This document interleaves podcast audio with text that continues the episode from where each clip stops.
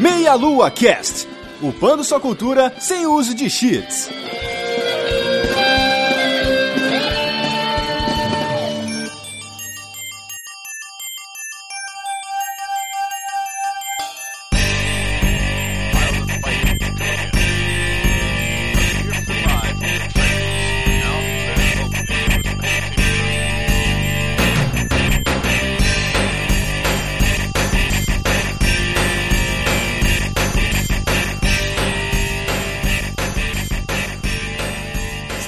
Queridos ouvintes. Estamos começando mais um Meia Lua Cast. Eu sou o Renato Seveniani. Hoje estou aqui com o Matheus dos Santos. Fala pessoal, pera aí que eu vou lá fora rapidinho, mas vou deixar meu clone aqui, o M, pra gravar no meu lugar, beleza?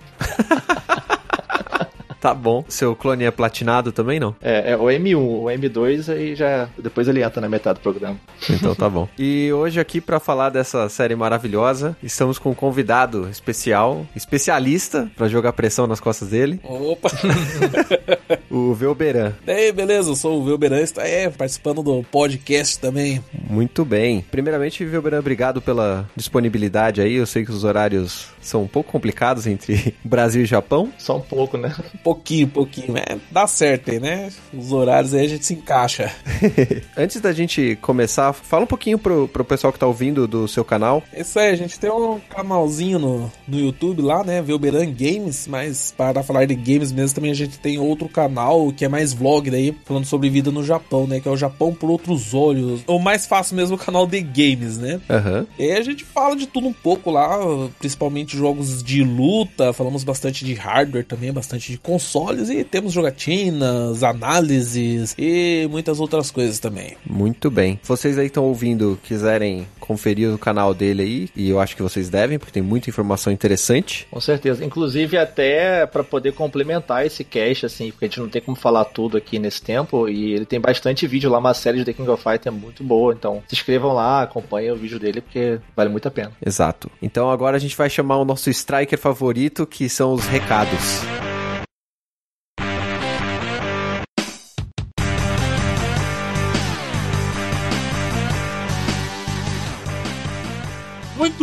Meus amigos, estamos interrompendo essa pancadaria aqui de The King of Fighters para a nossa sessão de recadinhos. Eu estou aqui com minha querida amiga Vanessa, olha aí. Oi, gente, tudo bem? Estou aqui mais uma leitura delícia para vocês aqui. Sempre, sempre na delícia. King of Fighters nunca será melhor que Mortal Kombat Street Fighter, mas tudo bem, já deixo aqui minha opinião, entendeu? Treta!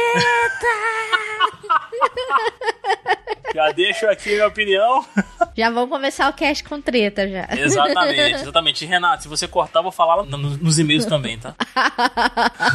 Sacanagem. Beleza, Vanzita, vamos aqui pro nosso primeiro recadinho. Vamos falar desse evento delicioso que irá acontecer em breve, agora no início de abril, que é a Brasil Game Cup, Vanzita. Né? E vai acontecer no Rio de Janeiro, no Espaço Sul América, de 7 a 9 de abril, né? Então, quem for do Rio de Janeiro aí, se preparem. Já comprem seus ingressos direto no site brasilgamecup.com.br e vários combos lá com vários tipos de ingressos. Se você quer ingresso dois dias, três dias, se você quer para todos os dias. E tem ingressos, inclusive, combos para a Brasil Game Show junto com a Brasil Game Camping. Não sei o que você está esperando, você pode entrar no site agora e comprar o seu ingresso para este evento magnífico que será no Rio de Janeiro. Exatamente, meus queridos. Então aproveitem lá, né? Porque já tá chegando aí esse evento maravilhoso. E como a Vanzita disse, se vocês têm interesse também de ir na Brasil Game Show, que vai acontecer agora em outubro, aproveitem, meus queridos. Então comprem esse super combo. Porque vocês vão garantir a entrada lá no evento, na Brasil Game Cup, na Brasil Game Show. E vocês nos verão em outubro, Vanzinha. Que Ai, lindo, cara. delícia, cara. Delícia, cara.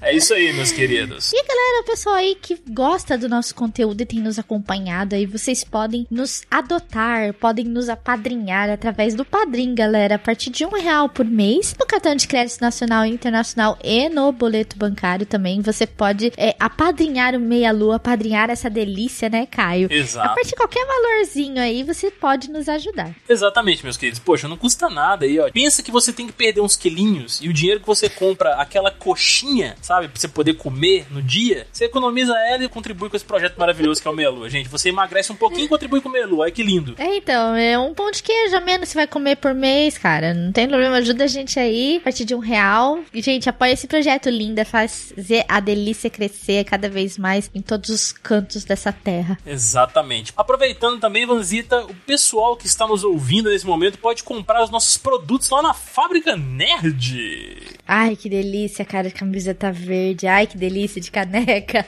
Exato. Vocês podem entrar lá na fabricanerd.com.br, meus amigos, conferirem lá esses produtos, né? A caneca e a camiseta. E tem a camiseta também da Old School Gamer, né? Que é uma arte aí, né? Exclusiva da, do Mario Nakano, do Volpe Studio, né? Que faz parte também lá dos nossos produtos. Então aproveitem e dê essa força lá pra gente, comprem nossos produtos e estejam armados e vestidos para Brasil Game Show e para Brasil Game Cup. Exato, com o verdinho delícia da zoeira. Exato. E você que deseja também nos enviar algo, né, Caio? Porque a gente Sim. também gosta de receber muitos presentes, né? O Caio é muito pidão, gente. Eu peço ó. de mais gente, por favor, me mandem coisa na caixa postal aí, aproveitem que tem. Eu aceito um Wii U, aceito um Switch, aceito um monte de coisa, entendeu? Então, galera, é o seguinte, vocês podem mandar presentes para os integrantes do Meia Lua pela caixa postal número 4222 e o CEP 82501-970 Curitiba, Paraná. Lembrando que quando você mandar, você precisa colocar o nome de quem vai receber, porque senão nós vamos ter que sair no braço para saber com quem vai ficar o presente, entendeu? Exatamente. Se mandarem consoles aí, gente, mandem no meu nome. Então coloquem o nome certinho da pessoa que vai receber, né? Porque senão eu vou catar e vou sair correndo dos meninos e ninguém vai me pegar. Exatamente. Gente, se alguém me mandar alguma coisa de terror, eu vou fazer questão de gravar um vídeo queimando esse negócio e vou postar lá no nosso canal do YouTube, tá? E mandem porque a gente vai Mentira. fazer um videozinho gravando, agradecendo as pessoas que nos mandaram um presentinho. Pelo menos eu vou fazer um videozinho assim, simples, né? No grupo. Então, mandem presentinhos para nós, a gente gosta. A gente quer receber cartinhas, Exato. quer jogar para o alto, quer brincar. Exato, exato. Muito bom, gente. Muito gostoso isso.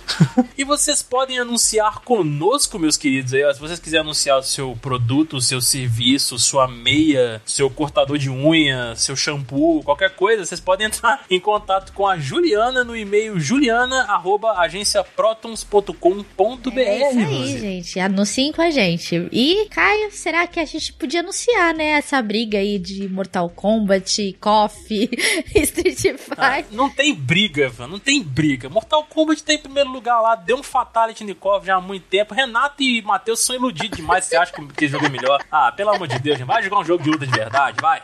Vamos voltar ao nosso cast que está aqui com um convidado especial e bora lá continuar nesse King of Fighters. Aí o Caio vai ficar chorando porque não é Mortal Kombat. Exatamente, Fatality.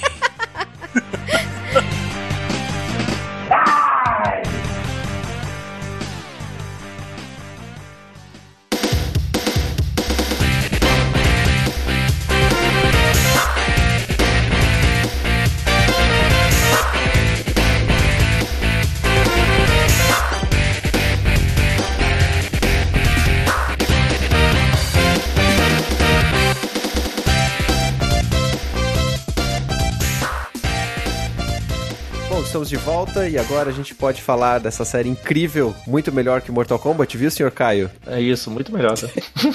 Olha as polêmicas. Polêmicas. The King of Fighters, da SNK. A gente pode começar pelo começo, certo? Vamos falar da empresa primeiro? Bom, Vamos lá, a SNK é a Shin Nihon Kikaku, que é basicamente o novo projeto japonês, fundada em 1978, né, mas que só teve esse nome reduzido para SNK em 1981, e ela é uma produtora de jogos de arcade, como muitas no Japão, né? Em 1990, ela criou os próprios consoles, o Neo Geo, depois teve o Neo Geo CD e o Neo Geo Pocket, todos videogames de grande sucesso. é, o bizarro é que o Neo Geo ele era a ideia de ser basicamente um arcade pra sua casa. Você jogar os jogos que você jogava no arcade, que eram muito à frente dos consoles na época, e até por isso acho que ele era muito caro, o hardware, e não foi, não sucesso, né, no caso. É isso daí. O Neo Geo AES, como chama o Neo Geo caseiro, né? AES, ele era praticamente a mesma placa que tinha no, nos arcades. Inclusive, os cartuchos do, do Neo Geo também eram praticamente o mesmo cartucho que iam para os fliperamas. Só mudava lá, uh, digamos assim, o layout, né? Que aparecia o jogo quando ia para o console ele não pedia ficha, ele dava créditos já, né? Três créditos. Aham. E algumas coisinhas lá no encaixe do cartucho. Tanto que tem um conversor que, se você pegar o cartucho que é pra máquina de, de fliperama mesmo, você consegue colocar no videogame, só usando um conversor. Que beleza. Maneiro. E justamente por causa dessa monstruosidade do, do hardware, né? Ele tinha aqueles cartuchos gigantes que, sei lá, parecia um caixote, né? Eles acabavam saindo muito caro. O preço de lançamento de um jogo de Neo Geo custava mais ou menos na faixa de 200 dólares. Caraca. Nossa, cara. E você reclamando em jogo de 60 dólares aí hoje em dia.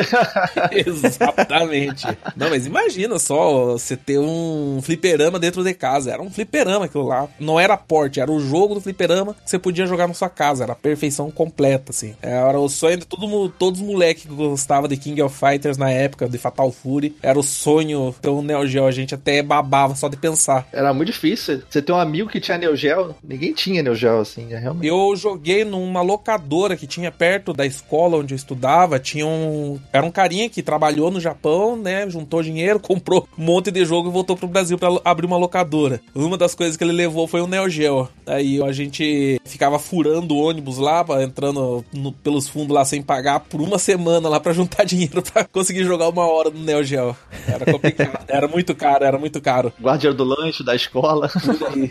Eu juntava dois, três moleques lá fazendo gambiarra lá pra ganhar dinheiro pra jogar umas horinhas de Fatal Fury 2 lá, mas era divino, mano. Era divino. Outra coisa também que o pessoal do Brasil teve muito contato nos fliperamas. Exatamente. Porque fliperama de boteco, de rodoviária, contato basicamente todo mundo com The King of Fighters, Fatal Fury, que seja é, Art of Fight, foi nos fliperamas. Isso aí. É, e até com os outros títulos, né, da SNK, Metal Slug, Samurai Shodown, né, todos esses daí a gente acabava tendo contato mais no, no fliperama mesmo. Correto. Graças à placa de arcade que a SNK usava, né, a MVS, ficava bem viável pra tudo quanto é dono de fliperama ter máquina dessa na- nas suas lojas e também trocar de cartucho facilmente, né, que não era como as outras, as concorrentes, que pra trocar um jogo você precisava trocar o miolo da máquina inteiro.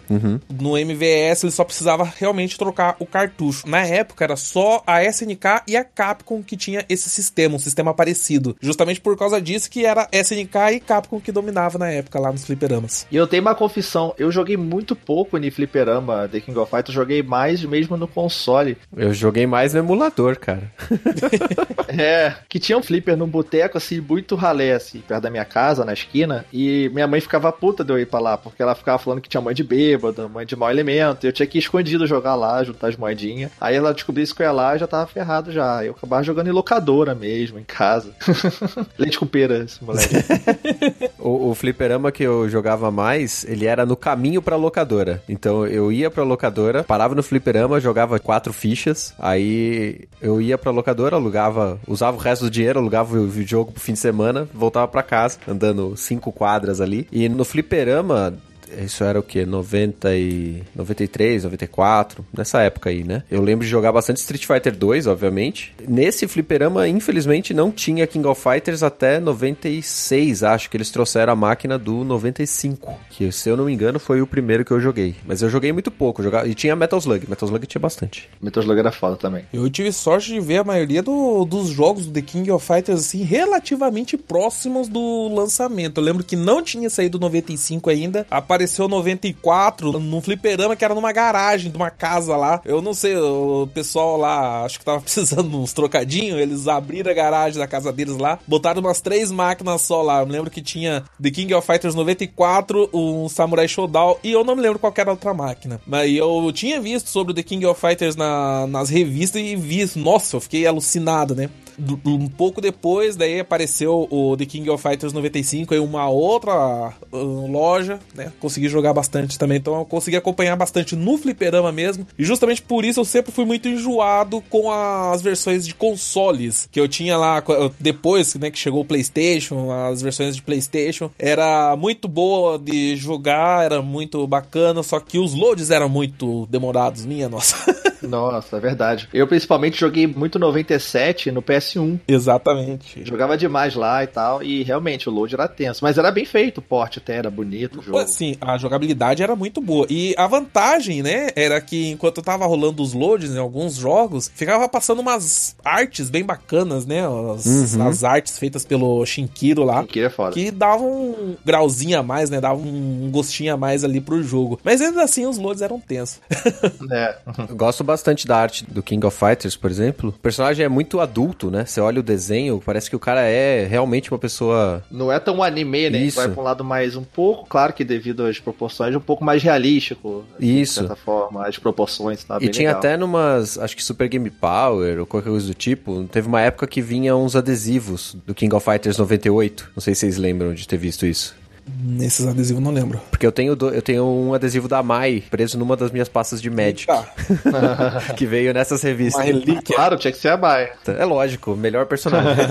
e a gente já tá adiantando um pouco aqui, né? A gente tá falando de King of Fighters. Pra King of Fighters existir, houve uma série de outros jogos que a SNK criou antes. Um era um jogo de adventure, ou dois eram adventures, e dois eram jogos de luta. É isso? Era um running gun, que era o Ikari Warriors, um top view, que você via o bonequinho Ah, correndo pela tela, né? Que tinha dois Rambo lá, dois projetos de Rambo. É. Era muito parecido com o Contra da Konami, só que o Ikari Warriors eh, tinha a visão de cima e você também podia pegar ah, veículos. né? Esse daí que era o diferencial, né? Também o controle dele na época, quando ele saiu pros arcades, era um controle bem diferente, que ele era rotatório. Você controlava com uma alavanquinha normal, você podia rodar o controle também pro teu boneco atirar nas outras direções. Uhum. É, foi- foram as coisas que chamaram a atenção do Ikari Warriors e ele acabou sendo o primeiro grande sucesso da SNK. Esse junto com o jogo Athena, que era aí um- uma aventurinha, né, um jogo meio de plataforma com RPG, que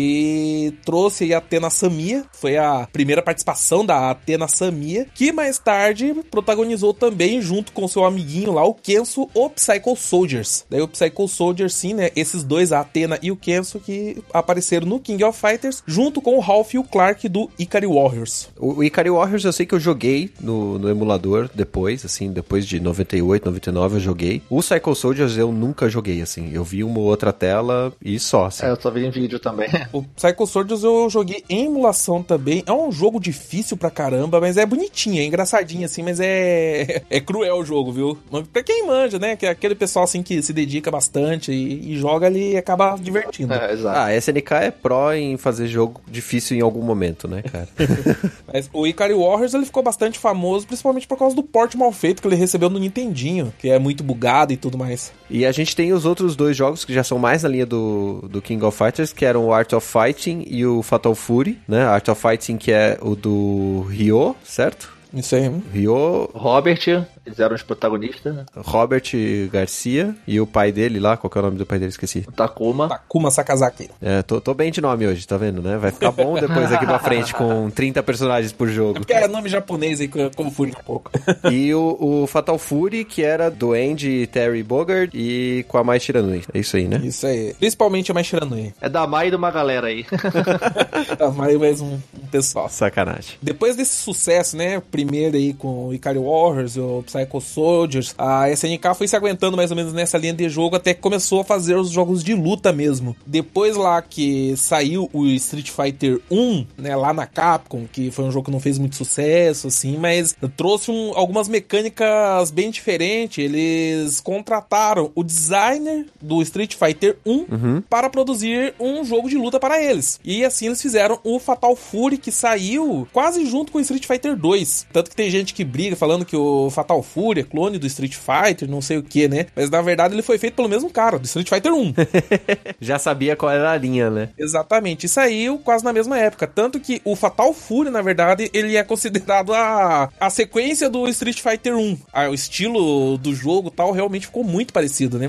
E esse mesmo cara, mais tarde, ele fez o Art of Fighting, né? Que daí foi uma evolução, assim, do Fatal Fury, só que pegando um outro sistema de jogo. O Art of Fighting, principalmente, ele trouxe mais essa parte de cinematografia Uhum. pro meio do- dos jogos de luta. Porque desde o Street Fighter lá, o designer ele queria dar um tom meio de cinema, meio de filme de ação, aqueles do Steven Seagal, Aham. aquela coisa toda. Então ele foi evoluindo isso daí, né? No Fatal Fury já tinha a história da vingança lá dos irmãos Bogard, que estavam caçando o Gizzy, que tinha matado o pai adotivo deles. E no Art of Fighting, Ryo Sakazaki e o seu amigo, o Robert Garcia, eles estavam procurando a irmã deles que tinha sido sequestrada, né? E aí eles, no final do jogo, eles descobrem que quem se- tinha sequestrado, entre aspas, a irmã dele tinha sido o pai deles, que era o Takuma Sakazaki. Já era o Mr. Karate, já. É, exatamente, ele tava com o Mr. Karate. De máscara. E no Art of Fighting 2, eles descobrem que o Takuma tinha feito isso daí pra proteger a família dele, porque ele tava tendo que trabalhar para o mafioso Gizzy Howard também, que é o grande vilão por trás aí do começo da gênesis do The King of Fighters. O Art of Fighting, você falou da parte cinematográfica dele. é, eu lembro de jogar e ele ter um um esquema dos personagens serem muito grandes na tela no início. Isso, isso. E aí eles iam se afastando e ficando menores. Isso. Tava tipo um zoom, né? Isso era culpa também da placa que eles tinham, que era bem poderosa e tinha esses processamentos, assim, dava zoom quando chegava perto, dava um zoom out quando os personagens estavam longe. Exatamente. Quando os dois estavam perto, os bonecos ficavam gigantes na tela e você batia. Quando batia na cara deles, a cara deles inchava. Sim. Coisa muito da hora.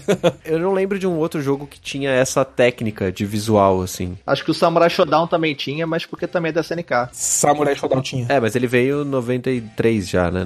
Foi um pouquinho depois. E só pra complementar, o designer lá que a gente citou, que era do Street Fighter 1 de 87, que foi pra SNK fazer o- o Art of Fighting e o Fatal Fury, era o Takashi Nishiyama. Esse mesmo. E, cara, o Gizzy Howard é um vilão muito bom, né? De apelão pra caralho. É o meu vilão favorito dos jogos de luta, não só no carisma, mas na história e nos golpes do Gizzy Howard. É o cara. Só tem que fazer o especial dele que é difícil pra caralho, né? Não, você tem que fazer uma faculdade pra conseguir executar o Rising Storm. Ah, É muito, muito difícil executar aquela, aquele negócio. Muito bom.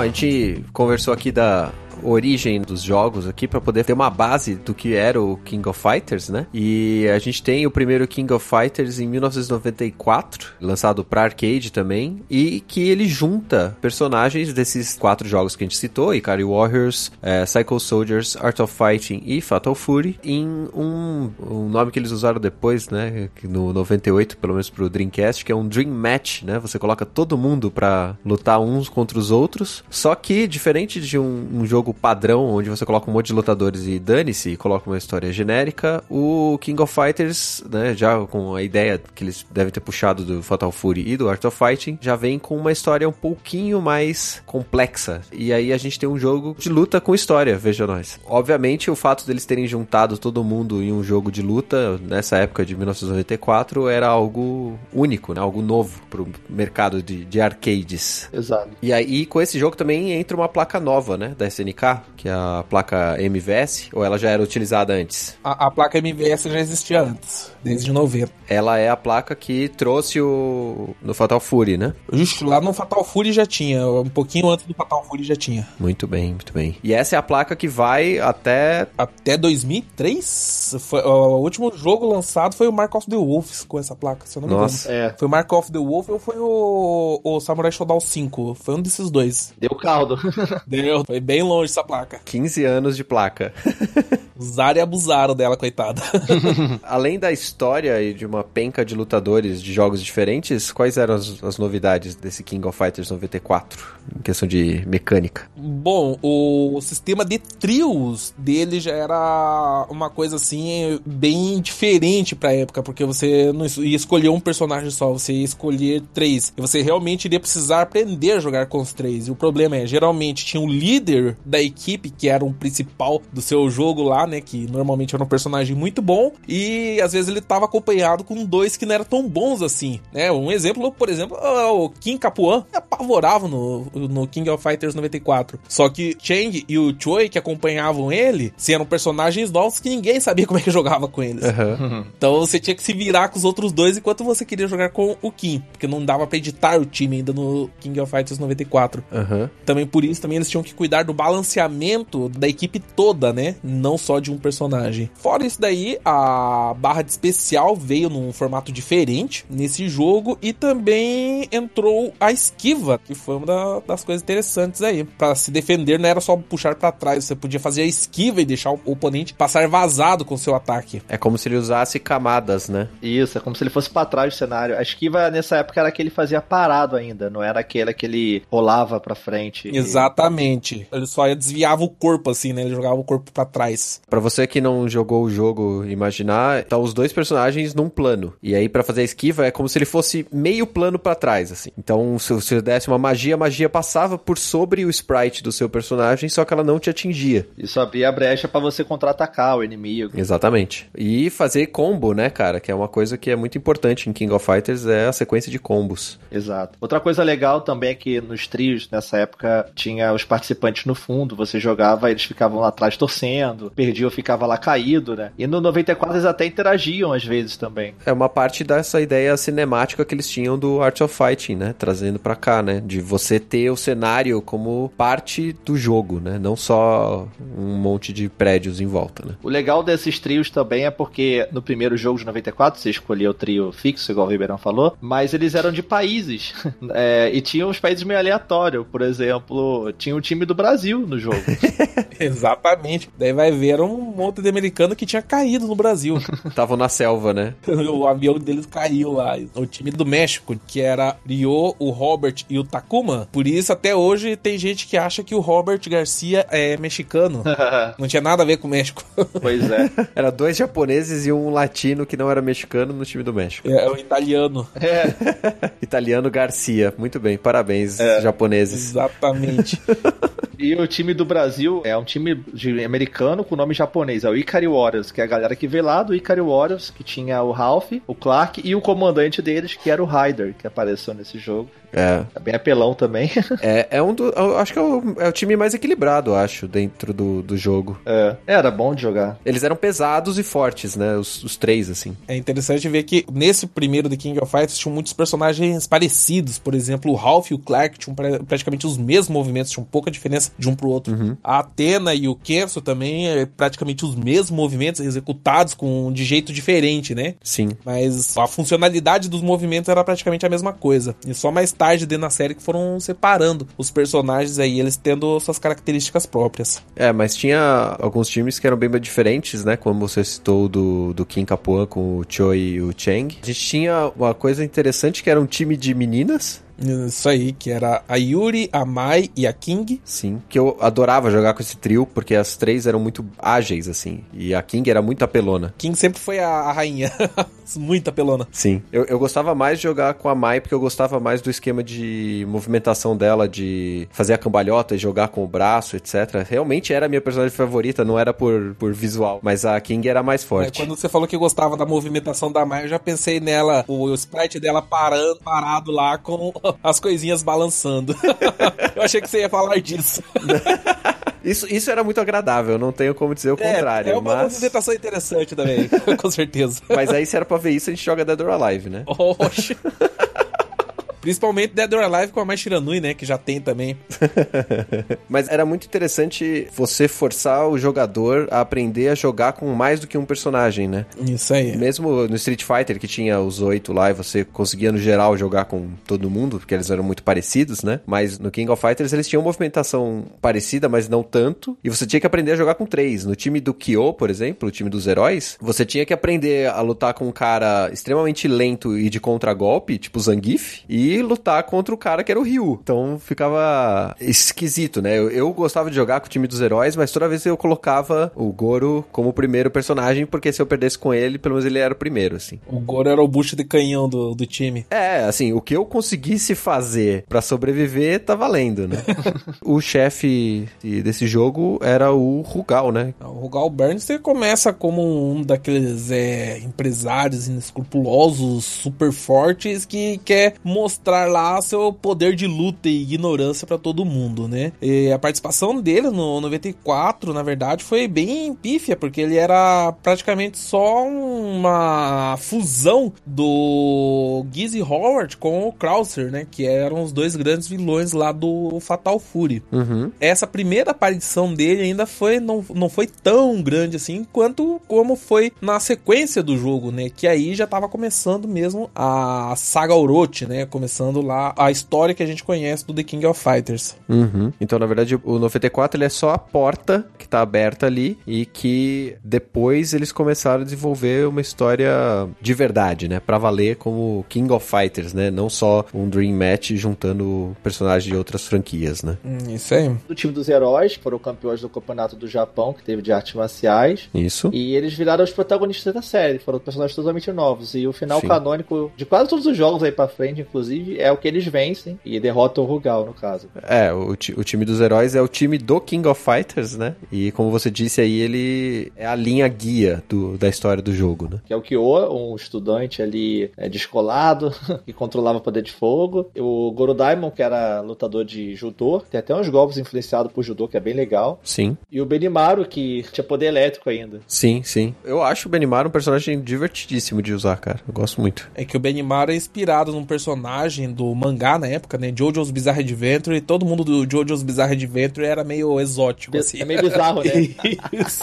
Esse pessoal era meio exótico, então o Benimaru trouxe essa parte pro The King of Fighters também. Que foi explorada absurdamente daí pra frente também, né, cara? Exatamente. Virou uma marca da série. Esses visuais bizarros, estranhos. King of Fighters ele era mirado mais para os jovens do Japão. Um pessoal assim que gosta bastante do tal do, do visual Kei, né? Que eles chamam Sim. aqui, que é esse visual mais andrógeno, tão um pouco mais meio chamativo, né? Meio agressivo para os olhos. Mas é, é uma moda bem retumbante aí no Japão também. Aham. E o, o pessoal do The King of Fighters seguiu bem essa linha. Sim. Se você procurar no Google Visual Kei, Kei é K-E-I, vocês vão entender o que a gente tá falando.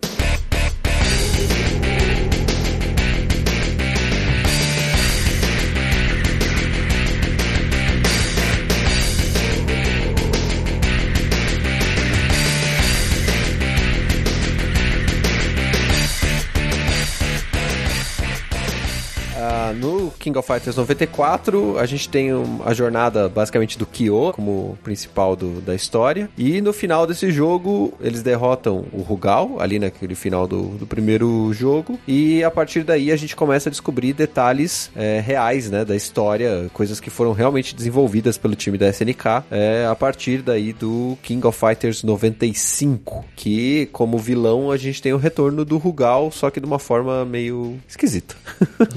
Isso aí. Possuído. No 95, a gente começa a entender que os poderes de alguns personagens estão relacionados ao poder de um demônio, o Orochi, e famílias que herdaram poderes e que tiveram a capacidade no passado para selar esse demônio numa dimensão paralela ou qualquer coisa do tipo. É tipo uma entidade, né? O Orochi. Tipo uma divindade, quase. É, A demonstração dele é como se fosse um dragão serpente com várias cabeças. E aí esse- esses clãs acabaram selando esse, esse demônio do outro lado e a vida seguiu, né? E a gente entende que o Kyo é parte de um dos clãs, clã Kusanagi, e alguns outros personagens durante a história a gente vai acabando descobrindo que eles também são Na verdade, são três famílias que selaram. isso. Eram oito, eram os Hakeshus. Isso. Como se fossem guardiões do Orochi, mas é, protetores e os soldados pau pra toda a obra do Orochi, né? Uhum. Vassalos dele, mais ou menos assim. E as famílias, né? Tinha sido a Kusanagi, que era o do Kyo. A família que depois virou a Yagami, né? Que é a do Iori. E também os Kaguras, que é a da Chizuru. Uhum. Esses três aí, juntos, são que são conhecidos na série como o Tesouro Sagrado. E só tem que ter um de cada membro dessa família aí para selar o Orochi. Mas a Kagura, na verdade, só vai aparecer no King of Fighters 96.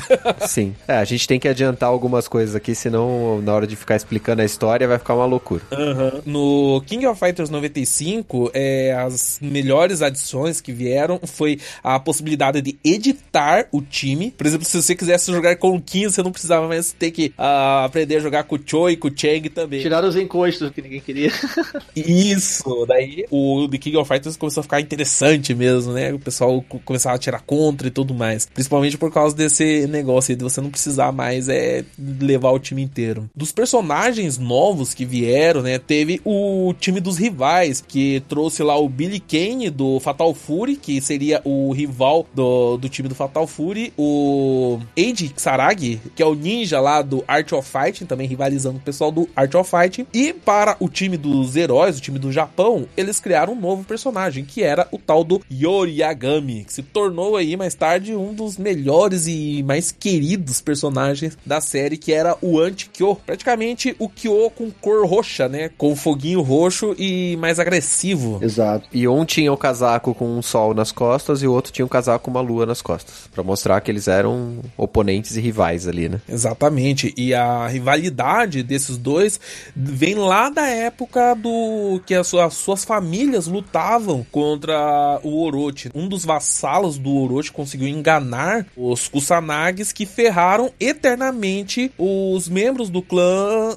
Yagami, que a partir de então todos eles têm uma maldição que os homens da família vão morrer jovens. Antes de chegar assim numa fase muito adulta, eles vão acabar batendo as botas. E por causa disso daí, né, por causa dessa maldição, o clã Yagami quase todo foi extinto. Daí que surge então o ódio do Yori pelo Kyoko Sanagi. Sim. Cara, não tem como você falar de KOF sem lembrar de Yori. Acho que ele é até mais do que o Kyo, se depender, assim, porque muito mais gente jogava com Yori pra versatilidade do personagem. Ele com certeza tem muito mais fãs do que o Kyo. Isso é fato. Com certeza. Porque a gente tá acostumado nos jogos que os heróis são todos bonzinhos, tudo certinho. E quando tem vilão, é aquele negócio muito caricata, né? Aquele cara assim, nossa, eu sou malvado e tal. E o Yori vem numa pegada totalmente diferente. Ele era aquele cara agressivo, badass, até dizer chega, só que ele não tinha aquele negócio de ficar pegando o pirulito das crianças e saindo correndo. né? Ele não era aquele vilãozinho, né, de, de Walt Disney. Ele era um anti-herói mesmo. Por isso, assim, que chamou tanta atenção do pessoal. Inclusive, no 95 ele entrou porque ele matou a galera que era do time americano, lá do 94, que eram os esportistas. Cada um representava um jogo de esporte da SNK da época. Nossa, esse time é muito ruim, cara. É muito esquisito. O time é tão ruim que a gente até esqueceu de falar dele no podcast. É, nem lembramos. Só lembrou dele pra falar do Yori que matou ele. Exatamente, é, é o que a gente lembra deles. Yori matou e roubou o convite deles e daí foi pro torneio. Isso, e o Yori também é um péssimo parceiro aí para formar time, né? Porque no, no final de tudo, com The King of Fighters, ele acaba espancando os, os membros do time dele. É, dá piti. Aí depois aparece o Saisyu, o pai do Kyo, que teoricamente estava morto, aparece aí também. E morre de novo, inclusive. É até sacaneado um pouco na história. E também Omega Rugal, né? Que foi o Rugal possuído lá pelo sangue de Orochi. Que aí sim, né? Ele veio muito mais poderoso, com outro visual, fora que a gente podia selecionar ele através de um código, tanto ele quanto o Saisho. É aí que o amor pelo Rugal começou a surgir aí nos fãs do The King of Fighters. Sim. E apelão pra caralho, pra variar. O primeiro Rugal, ele era um cara fortão, grande, beleza, né? Você entendia, ok. E aí no Omega Rugal, ele já tem uma mão de, de ferro, né? Um, uma mão mecanizada, ele tem um olho que brilha. É um outro vilão completamente diferente, É né? um monstrão, é. Inclusive, o vilão do 96, que é o Goenix, e se revela depois ser também o Hakeshu, um dessa galera que quer trazer o o Orochi de volta, ele que arrancou o olho do Rugal e fez o Rugal ficar dessa forma, mais overpower. Exatamente. E obviamente na linha temporal normal da história, quem derrota o Rugal Ômega é o time do Kyo, né? De novo. Isso aí.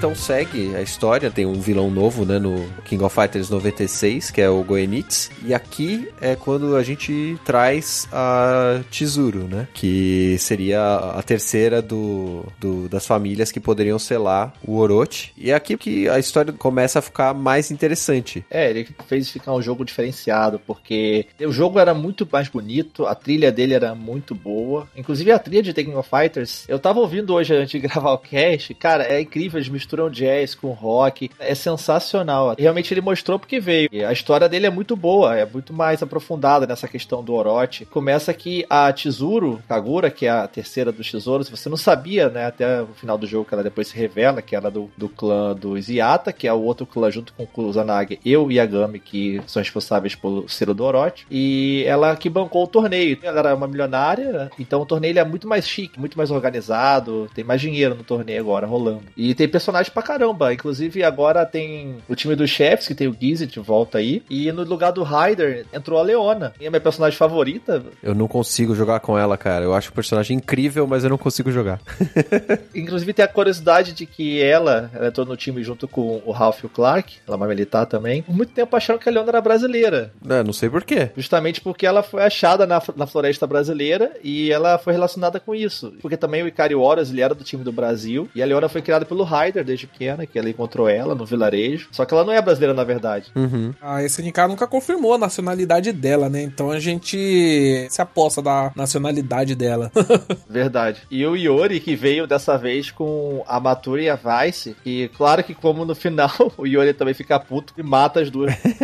não que isso seja desculpa pra elas não voltarem, porque isso vira regra. Muita gente morre e volta, tanto faz. Morrer não, é, não significa muita coisa de The King of Fighters. É, porque depois eles fazem zona com a história. Mas o, o interessante da Matilda da Vice é que elas eram supostamente secretárias do Rugal, né? É. Exatamente. E, e, tanto que as duas aparecem anteriormente no, no encerramento do King of Fighters 94 e 95. Antes da gente enfrentar o Rugal, aparece, eu não me lembro a ordem, mas antes, num jogo aparece a Mature e no outro aparece a Vice, chamando o Rugal, apresentando o Rugal pra gente. E no 96 elas aparecem lutando. Inclusive, o Yori, no final, ele acaba matando elas porque o sangue do Orochi domina ele e ele vira lá o Yori possuído, que a gente chamava aqui no Brasil, Uhum. que é o Orochi Yori, e mata as duas lá no momento de loucura dele, quando ele descobre também que elas estavam espionando ele, justamente por causa disso. Na verdade, a Mature e a Vice, elas também eram Hakeshus. As duas estavam como secretária do Rugal porque estavam espionando ele. Sim. Né, que o cara era muito poderoso e tudo mais, então eles estavam sondando ele. Daí depois que morreram, elas foram espionar o Yori, Uhum. porque ele era um lá do- dos tesouros sagrados. Só que no final deu ruim lá que Yori ficou possuído e matou as duas. No caso, as duas estavam espionando o Rugal a serviço do Goenitz, né? Exato. Que é o cara que arrancou a mão e arrancou os olhos do Rugal. O Goenitz até então ele era o, o Hakeshu assim, manda-chuva. Com os Hakeshus que estavam despertos, que na verdade era só ele, Maturi e a Vice. Sim. Ele que tava tomando conta das coisas. Por isso até que ele que era o vilãozão do King of Fighters 96. E quanto ao jogo, ele trouxe muita coisa legal. Trouxe a rolagem na esquiva, que não era simplesmente aquela de ir pra trás do cenário. Trouxe a esquiva que a gente conhece, que o personagem realmente vai pra frente ali esquivando. Uma coisa legal é que ele reinventou os personagens. Por exemplo, agora o Yori e o Kyo eram basicamente Ryu e Ken. Agora o Kyo ele foi todo reinventado, os golpes dele mudaram. Ele tinha aquele. Você pra frente soco, não fazia mais aquela simples magiazinha. Ele fazia agora uma, uma sequência de golpes de soco com fogo. Então tiveram várias coisas assim que deram uma dinâmica legal pros personagens e fez o jogo realmente ser diferente.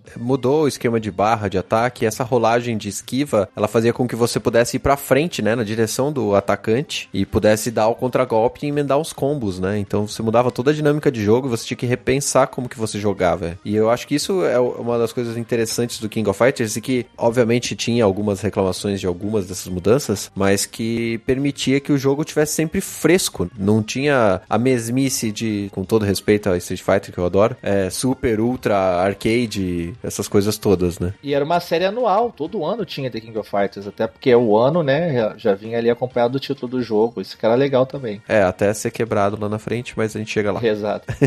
Outra mudança grande que teve foi que o- as magias de vários personagens foram encurtadas, quase como um soco um pouco mais longo, né? Sim. O Ryo e o Terry, por exemplo, assim, sofreram bastante com isso daí. A mudança do The King of Fighters 95 e do 96 96 foi muito drástica. Então teve muita gente que estranhou. Sim. É, muita gente que acabou torcendo o nariz pra ele, né, na época do lançamento, mesmo com tantas novidades. O legal é que ele incentiva mais os combos e o combate corpo a corpo e não ficar só apelando na magia de longe. Isso, isso, essa que foi a intenção, né? Só que tiraram a magia de um monte de gente, daquela capetinha anime lá chamada Atena, ela continua os tradicionais sai cocô dela, né? Sai, Sai cocô! Na verdade é sai cobol, mas ninguém falava aquilo, né? Exato. Ela continuava com as magias dela, então não foi todo mundo que foi afetado com isso daí, né? É, então, isso deixou o jogo um pouco desequilibrado, né? É, E isso também gerou bastante re- reclamação do, do pessoal que tava jogando 94, 95, né? É. O Goenitz, é um chefe apelão pra cacete já também. Manter a tradição da série. É que só vai piorando, né, cara? Cada ano é mais difícil. o Goenitz fica no canto só fazendo coluna de vento lá e não deixa a gente chegar perto. É o Aí a inferno. gente chega perto e faz o, aquele monte de ventinho curto e manda a gente pra longe de novo. É, bicho apelão. pra isso que inventaram a esquiva, pra você poder passar pelo vento dele. Pode ser. O interessante dos chefes de King of Fighters é que todos eles tinham alguma manha. Eles ficavam muito difíceis até você entender qual era o esquema do- da luta. E não era por padrão do chefe, não era repetido, né? Tipo, ele dava dois ataques de um, depois três do outro, não tinha nada disso. Ele atacava meio aleatório, assim. Só que você entendia algumas sequências e você conseguia dar os ataques. Então a luta demorava, mas você vencia. Era interessante isso. Thank you.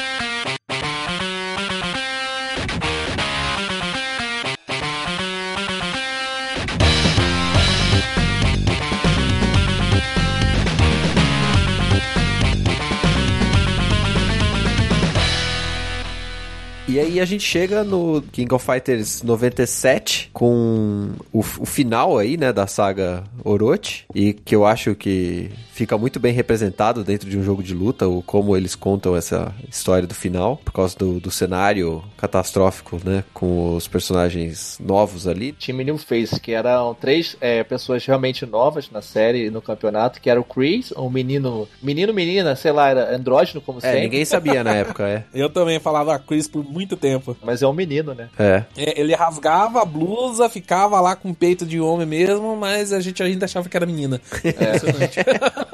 Tinha a Shermie, que era uma garota apelona também, do Jagarrão, a do Trovão, que tinha o poder do Trovão depois. Aham. E a- o Yashiro, que o carinha lá, que usava os golpes de agarrão também, só que depois tinha um poder de fogo, né? Sim. Você vai jogando o jogo, você vê que eles eram servos do Orochi ali, basica- basicamente vassalos dele na Terra. E daí eles no final liberam, tem o Yashiro possuído, o Chris possuído, o Shan possuído, como sempre, pelo Orochi. É. E tem aí esses os poderes, né? O, o Chris chama a chama negra, a Shermie tinha o trovão e a Yashiro usava os poderes de fogo. Sim. É, antes de a gente falar disso, né, tem também muita coisa nova, né, no 97. Inclusive foi o que consagrou de vez, assim, o jogo, né. É um dos melhores por muita gente também. Na verdade, ele é o mais acertado, né? Porque eles já vinham evoluindo e mudando a mecânica no 94 até ali, no 96. No 97 muda a mecânica de novo, só que eles dão uma equilibrada. Ainda não tá perfeito, mas eles dão uma equilibrada, né? O que faz com que a galera ache mais divertido jogá-lo. Muito personagem. E também eles tiraram um monte de personagem idiota, né?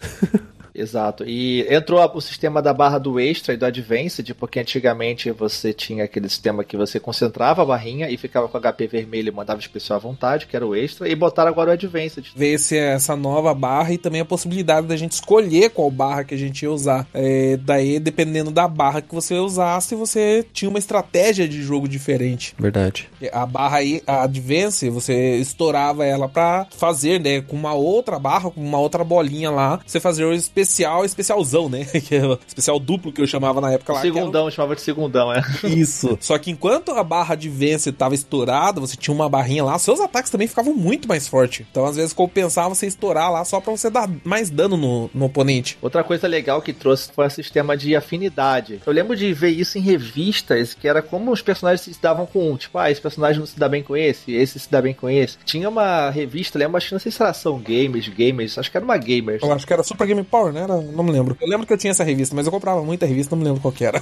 É, é uma da época que tinha duas páginas assim só de uma tabela assim, de Excel com todos os personagens. É, Yori com Kyoa, não se dão bem. Ah, esse com esse e tal. Isso influenciava tanto nas apresentações, que você viu o background dos personagens que eles entravam na batalha, um pra lutar contra o outro. Eles faziam uma gracinha ali, por exemplo, o Andy fazia ali uma gracinha com a Mai. Então sempre tinha uma coisa assim, é uma provocação. E quando você morria, se você não tivesse afinidade com o personagem, você perdia uma barra especial pro outro round. E se você tivesse afinidade, o cara mantinha a barra de especial. Tinha umas coisas assim também. Eu não lembro qual jogo era, se, já, se era o 97. Você recuperava um pouco de vida, dependendo da afinidade que você tinha com os personagens. Era é, especial. Se você tivesse no Advance, você ganhava uma barrinha se tivesse afinidade, né? Com o personagem que entrasse depois. Se não tivesse afinidade, não ganhava nada. Se fosse afinidade negativa, você perdia suas barras. E É. isso daí era um ponto de equilíbrio também, porque o Iori era apelão pra caramba no jogo, só que ele não tinha afinidade com ninguém. Uhum. Então, sempre quando ele entrasse ou entrasse alguém depois dele, esse personagem ficava sem as barras. Foi uma parada legal, mas que depois tiraram. Mas também porque, como o jogo arcade, realmente fica esquisito você usar isso. Faz sentido eles terem tirado lá pra frente. E eles mudam todo ano, né? É o meu The King of Fighters favorito, foi o que eu mais joguei nos fliperamas. Me diverti horrores com ele mesmo. Eu adoro esse jogo até hoje, é o que eu mais gosto. Só que o pessoal que compete mais, que é mais sangue nos olhos mesmo, odeia esse jogo justamente por causa dessa questão de equilíbrio, né? Tem muito combo que tira um arregaço de vida, tem alguns combos infinitos, inclusive, no jogo. Na verdade, quase todo The King of Fighters tem É. um combo infinito, né? Tem esse sistema de afinidade também que dá uma quebrada aí no ritmo do jogo, dá pra fazer algumas apelações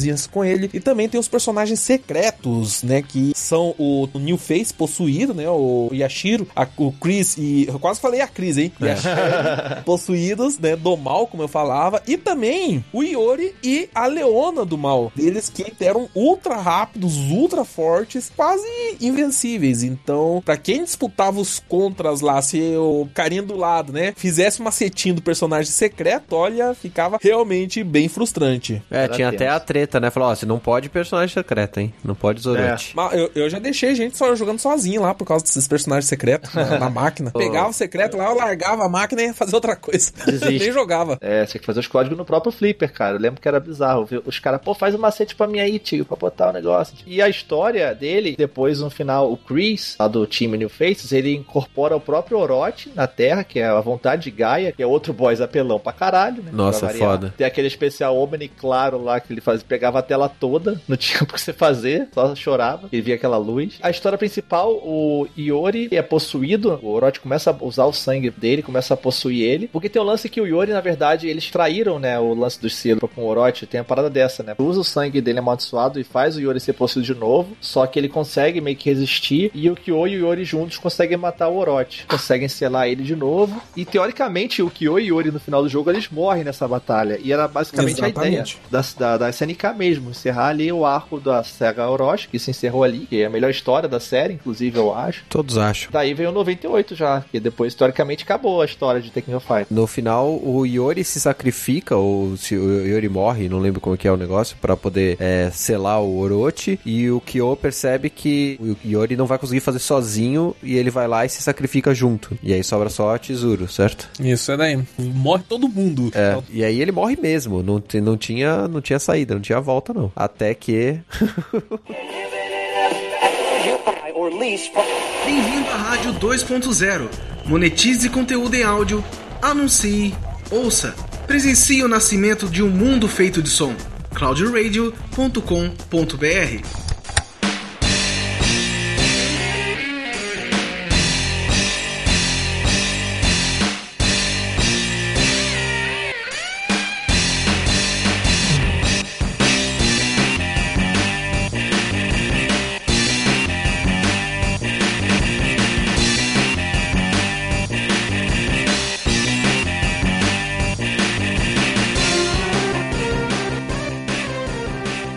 Antes da gente só falar do, do resto da história, a gente tem que falar do King of Fighters 98. No Dreamcast, se não me engano, chamava Dream Match. Eu lembro quando ele saiu, né, que eu que gostava, né, da- dessa parte da história do King of Fighters, eu fiquei confuso pra caramba. Eu pensei, nossa, o Takuma tá aí de volta, né, que o Takuma tinha sido substituído É. no, no jogo, o Raiden também. Rugal, o todo Rugal não tinha morrido, o que que o cara tá fazendo aí? Né, Então eles saíram pegando todo esse pessoal aí de volta. Então eles fizeram o que eles chamaram de Dream Match, que é um termo que vem lá do boxe, se eu não me engano, quando eles ficavam pensando, né, ah, como que seria se o Muhammad Ali enfrentasse o Mike Tyson, né? Tipo, Aham. é um combate assim que é impossível de acontecer, mas eles fazem hipoteticamente um combate dos sonhos, botando personagens que canonicamente, né, dentro da história lá, não poderiam estar se enfrentando. Sim. Como eles não estavam investindo em história e nada, eles aproveitaram o tempo de desenvolvimento apenas para caprichar mais no sistema do jogo, refinar o sistema sistema, balanceamento e tudo mais. E justamente por isso, The King of Fighters 98, desta série toda, ele é o jogo mais balanceado e mais justo, assim, para jogar os contras. É, como jogo, ele é o jogo perfeito dessa primeira etapa, Exato. né? O 98, junto com 2002 lá na frente, que é um Dream Match também, a gente vai falar depois, eles são considerados os melhores da série, justamente por isso, porque eles são totalmente balanceados é, e focados na mecânica e no gameplay. Não tem história e pega Exatamente. todo mundo, joga mil personagens no jogo. Adoro esse Pra, jogo. Pro pessoal que até hoje, né, luta lá no Fight Card e tira contras até hoje, aí, esses aí são os favoritos deles, justamente por causa que ele tem um refinamento maior. Esse foi o segundo jogo que eu comprei pro Dreamcast. O primeiro foi o Crazy Taxi, esse aí foi o segundo, e eu comprei os dois antes de comprar o videogame. Não quero esse jogo, eu vou comprar antes. Eu fiquei de mimimi na época e não joguei porque não tinha história. Nossa. A, a a gente é novo, a gente é bobo e continua bobo depois, né? Voltei pro 97. Acabou a história, mas teve um joguinho que foi o The King of Fighters Kyo, e ele saiu pra PS1 na época, e ele saiu só no Japão, só japonês. Ele era um RPG com os sprites do jogo do 97 lá, e ele era uma história que se passava entre 96 e 97, a preparação pro campeonato do encerramento do- da Sagoroth. É bem legalzinho, só pra citar assim, ele era bem maneiro, mostrava o dia a dia do Kyo na escola, tinha umas cenas em animação, de anime mesmo, assim. Ele era meio RPG, né? É, ele era RPG. Ele era baseado num mangá que saiu do The King of Fighters só no Japão, que é tão desconhecido quanto esse jogo. eu acho que saiu tradução em espanhol pra ele, eu não sei se saiu em inglês ou em outra língua. O bizarro é que Eu esse é que mangá do King of Fighters tá aqui nas minhas costas. Eu comprei em alguma loja de mangás usados aqui no Brasil. Caramba, não sabia que tinha saído aí não. Não, não saiu aqui em português, sai- tá em japonês. Eu comprei em japonês. Poxa, bela achada aí, hein? Guardo com carinho. E a gente parte então pra segunda saga, que é a saga Nestes. Que é uma organização evil, criminosa, claro que quer dominar o mundo. Sim, por que não, né? Na- antes deles lançarem o King of Fighters 99, todo, antes de lançar qualquer King of Fighters, na verdade, eles faziam alguns testes com os jogadores, né? A SNK chamava uma galera, colocava eles pra jogar e via qual que era o feedback, né? Pra ver se tinha alguma coisa que eles realmente precisariam mudar. E a primeira coisa que eles reclamaram foi o fato de não ter o Kyo e não ter o Iori no jogo. Então, no meio pro final do desenvolvimento, eles tiveram que enfiar os dois aí dentro, então parece alguma coisa meio jogada já dentro da, da história, né? Tanto que eles são tipo personagens secretos. É. Exatamente. Pra selecionar eles tem que fazer código, se eu não me engano, né? É, Dependendo da situação que você fecha ele, vai aparecer ou o Kyo ou o Yori pra você enfrentar. Além de ter o Kyo, tinham lá o Kyo 1, Kyo 2, tinha um monte de Kyo, era, era estranho. Kusanagi já tinha também, né? Não, Kusanagi vem depois. Depois, Kyo, Kyo 1, Kyo 2 foi meio que uma desculpa pra eles usarem os Kyo do 94 lá, aquele que tinha magia de fogo. É o do 94 e o do 96. E, o Kyo novo também reformulado, que é. Ele usa uma roupa branca agora com uma cruz, mudou o design dele. Ficou até legal, eu gosto do design dele. Gosto O- também. Dentro da história do jogo, a explicação, né, do Kyo ter mudado a roupa, inclusive ele tem uma animação antes de combate dele queimando a bandana que ele usava, é justamente pra se diferenciar dos clones dele, né, É. que foram feitos pela organização Nestes, que tava querendo dominar o mundo, infestando o mundo de clone do Kyo. Cara, não quer ferrar qualquer história, bota clone e viagem no tempo, fode tudo. Ferra tudo, né? Por aí. Começou meio que uma bagunça de história, assim. Eu gosto da saga Nestes, tem os personagens muito bons, assim. Eu gosto pra caramba. Mas é, questão de roteiro mesmo, assim, é, eu gosto dos personagens. O roteiro é bem zoado, assim, se for parar pra perceber. O, o 99 ainda é bem amarradinho, assim. E, é o único absurdo mesmo é o fato do Kyo e do Yori voltarem. É, é porque, ah, teoricamente, as Nestes capturou o Kyo e o Yori no final do, do 97 e fizeram vários clones do Kyo com isso. E daí veio o Kyo 1, Kyo 2 e o próprio K, que dizem ser um clone também perfeito do Kyo. E o K, ele veio pra ser o novo protagonista. Nessa que não ia ter Kyo, ele, o K veio como novo protagonista do jogo, que é o Kadesh. É o K e o Máxima, né? O K e o Máxima se juntam ao Benimaru, né? No time, Isso. no time O de Benimaru heróis. e o Shingo, porque agora o jogo, outra novidade é que eles eram quartetos, não apenas trios. Mas você só lutava com três nesse jogo, né? Era o quarteto e você usava um como striker, né? O Striker era uma mecânica nova que você tinha mais cargas, que você apertava fraco, chute forte juntos, e você chamava ele e dava um golpe. Isso possibilitava você contra-atacar, fazer combos, várias coisas. E o outro que se juntou junto com o Kai e o Maxima, o Shingo, que era um, a gente não falou lá atrás, mas era um fã do Kyo, porque o Kyo chegava no de campeonato, ele É um clone não clone do Kyo sem foguinho. É, tipo isso. o 99, o que organizou o campeonato foi a própria Nestes. Ele era um campeonato mais assim de beco de rua, uma coisa mais clandestina, não não era mais aquela coisa de campeonato televisionado, igual foi nos outros. Os cenários desse jogo são muito bem feitos, a rua assim, a água no chão, dragão. Tem um cenário que tinha um dinossauro, né? Que era no museu, assim, que tinha tipo um mosquedo do dinossauro. Eram muito bem feitos os cenários desse jogo. A animação em si, né? Que sempre foi uma marca da série, animação bem feita. Outro personagem legal também que eles trouxeram foi a Whip. E ela entrou no time da Leona, junto com os Ikari Warriors. Nossa, o diabo essa era- personagem maldita. É, ela era pra ser a personagem que lá de trás, que foi negada. E você descobre depois que ela era, na verdade, também um clone da, da irmã do K que morreu quando ele era pequeno. Mas isso, essa explicação vem depois, na hora de zonear o barraco, né? Porque começa com o clone do clone, né? E fica aquela zoeira, inclusive. E, e tem bastante personagem novo, né? E bastantes desses daí são interessantes, assim, pra jogo. A história pode ser meio bagunçada, mas tem, tem coisas interessantes. O Kenso, né? Que já, já era do, do time da Atena lá. E aí tem o Bao, que é um molequinho com uma roupa laranja e um chapéu gigante. E também e... tá na regra do Chris também, que você não É. sabe se é menina ou menina. É. Aí tem uma, uma dinâmica entre os dois que, no decorrer da história, né? O Bao, por ser mais novo, estaria tirando o poder do Kenso, né? Que eles são. Eles compartilham o poder do dragão. É Isso, exato, o poder psíquico deles, assim. Então o Kenso perde a magia dele e o Baal passa a usar magia. Então tem que ficar alternando esse poder. E no decorrer da história eles vão mudando de, de força, né? É interessante essa dinâmica deles aí. Eu, eu gostava de jogar esse 99. Eu tive um pouco de problema por não ter Kyo e Yori como principais ali e tal. E ter o, a mecânica de Strikers eu demorei um pouquinho pra, pra entender. Mas eu, eu me divertia bastante jogando esse jogo. E eu achava o personagem do K horrível. É, Inicialmente ele, eu ele é achava difícil horrível. de jogar, mas eu gosto pra caramba. Eu, eu jogo com K também. E o inimigo desse jogo é o Chrysalid, né? É, o- a Nestes em si era uma organização criminosa, né? Ela queria dominar o mundo, como a gente falou, e ela era muito forte na biotecnologia e robótica, tanto que ela fez os clones do Kyo. E o Chrysalid era pra ser um clone também perfeito, assim, do, do Kyo. Sim. Tanto que você achava que o cara, na verdade, era um clone do Chrysalid, que era um clone do Kyo. Então, Sim. fica uma loucura. Na verdade, o K, eles falavam que era o clone que deu errado, né? Que é- eles tentaram otimizar o clone do Kyo e criaram o K, só que eles erraram a mão, digamos assim. Faltou alguma coisa. O Chrysalis, na verdade, que era o clone do cara, o contrário. É. confuso, mas é isso mesmo. E ele usava uma roupa também que dava os poderes a ele pra ser um mestre apelão, como sempre. É, que é a parte de biotecnologia do- da Nestes, né? E você luta com ele no final e depois o K vence ele e todo mundo salva o dia. Aí tem o lance da história da Whip, que a gente falou, que como o K, na verdade, ele não era um clone, ele na verdade foi usado pela Nest também. Você descobre que tinha uma irmãzinha nova, que era a Seira, que também a Nest fez um clone, que era a Whip. Então, assim, a gente, a gente tá falando que a a história do, do King of Fighters é interessante e não tá entrando muito a fundo nela e pode parecer meio idiota, assim. Mas é só porque senão o cast vai ficar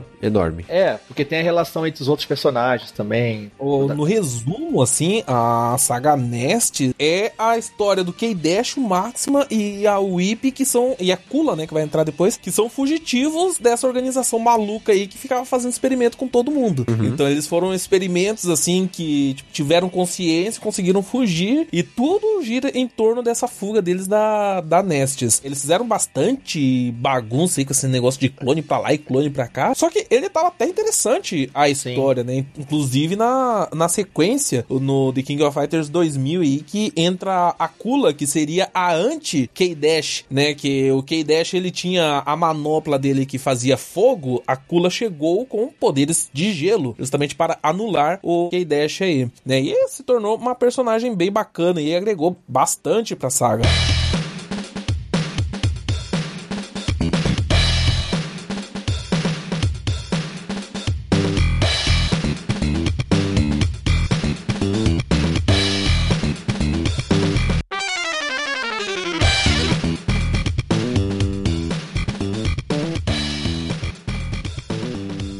King of Fighters 2000 já é da linha do, do King of Fighters que eu já tava começando a não jogar jogos de luta, assim. É, foi uma fase meio ruim pra jogos de luta no geral, assim. Eu acho que com os consoles também. Console caseiro já tava bem consolidado, 2000. 2000 já tava pra sair o Play então, 2. aí, PlayStation 2. É, então, cara, ninguém jogava arcade mais. E, e os jogos de lutas eles se baseavam muito na experiência do arcade, de você jogar contra ali. Então, a SNK foi perdendo muito dinheiro com isso. Inclusive, o próprio Neo Geo já tava. 2000 já não aguentava aguentava mais competir com esses consoles modernos. Ela não tinha base instalada por conta do preço do Neo Geo original, né? O AES lá. E aí ela lançou o Neo Geo CD e o Neo Geo Pocket nesse meio aí, né? 98, se não me engano, que ela lançou. E nenhum dos dois sobreviveu, né? Porque só tinha jogo da SNK, ninguém fazia jogo para ele. E a SNK até tentou fazer uma placa de nova geração, né? Que seria uma placa de 64 bits, mas fracassou miseravelmente. E isso daí ainda arregaçou mais ainda com as finanças da, da produtora, né? Sim. Mas na época a gente não sabia de nada disso, né? A gente só via o jogo.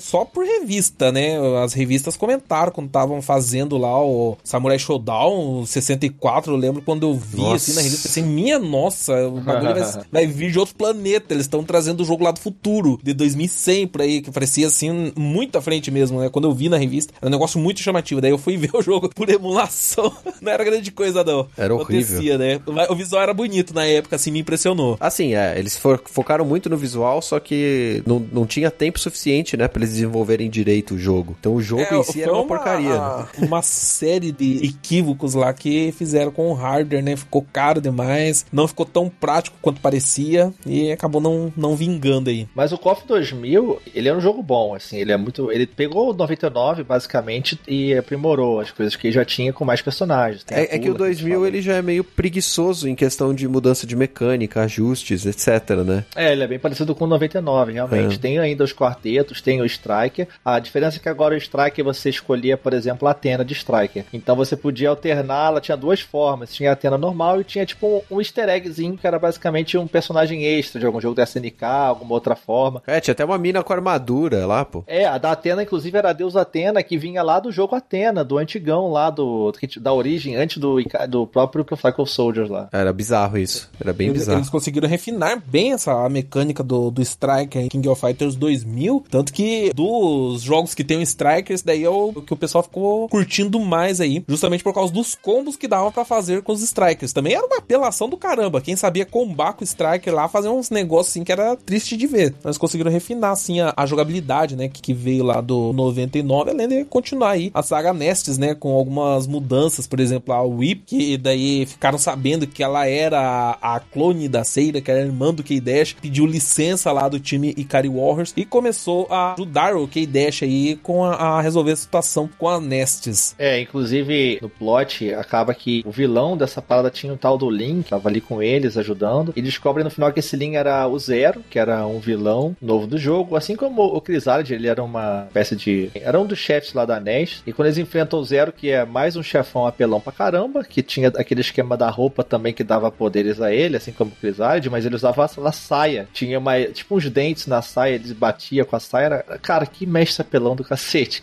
Nossa, é sacanagem. O chefe daqui é sacanagem. É, muito escroto, cara. Daí foi piorando, chefe. Daí pra frente. foi- É, então. No 2000 eles, eles fizeram um chefe difícil pra caralho simplesmente pra vender ficha. Aí fudeu, cara. No final do jogo, a gente tem lá o time do Caco, o Maxima, né? Que agora tinha o Ramon e a Vanessa também, que personagens bem legais. A Vanessa, muito legal, a boxeadora, inclusive. É, são personagens interessantes pra jogo, mas como carisma e que você vai querer saber o que, que tá acontecendo com eles, já tava É. muito ladeira abaixo, cara. Tava muito ruim. No final do jogo, você derrota o Zero lá. Só que o Zero, antes disso, ele tinha preparado um canhão e ele ia pegar a energia dos lutadores do campeonato. Nossa, é muito escroto. esse canhão pra poder destruir a Terra. E ele usa o canhão contra South Town, que era a vila lá do Art of Fight e Fatal Fury lá nos Estados Unidos. Daí fica meio que aquela ideia de que terminaram a saga, enterraram de vez o Art of Fight e o Fatal Fury. Ainda teve o Garou lá, o Mark of the Wolves, que é excelente, que é tipo no futuro, assim, que eu. É, mas ele foi lançado logo antes do 2000, não é? Isso, mas eu digo na questão da cronologia ali, né? Sim. Fica meio esquisito. E no final a Kula ela vai pro espaço pra poder destruir o canhão. Ela destrói o canhão, só que nisso ela cai. E a Candy, que era uma androide que ajudava ela, acaba se matando, mostrando sentimentos ali pra salvar a Kula. E a Kula vai e se mostra emoções, claro, pra ser uma máquina também. de- Acaba chorando lá, se emocionando. Ela era muito fria, usava o poder de gelo. Hã? É. Não, esse final do jogo é uma loucura inacreditável e piora no 2001. Sim, Então, 2001 foi triste de ver. Então, o K aceita a Whip como a irmã dele e parte nessa vingança aí que o Weberão falou, junto com a Kula, pra poder destruir a Ness de uma vez por todas.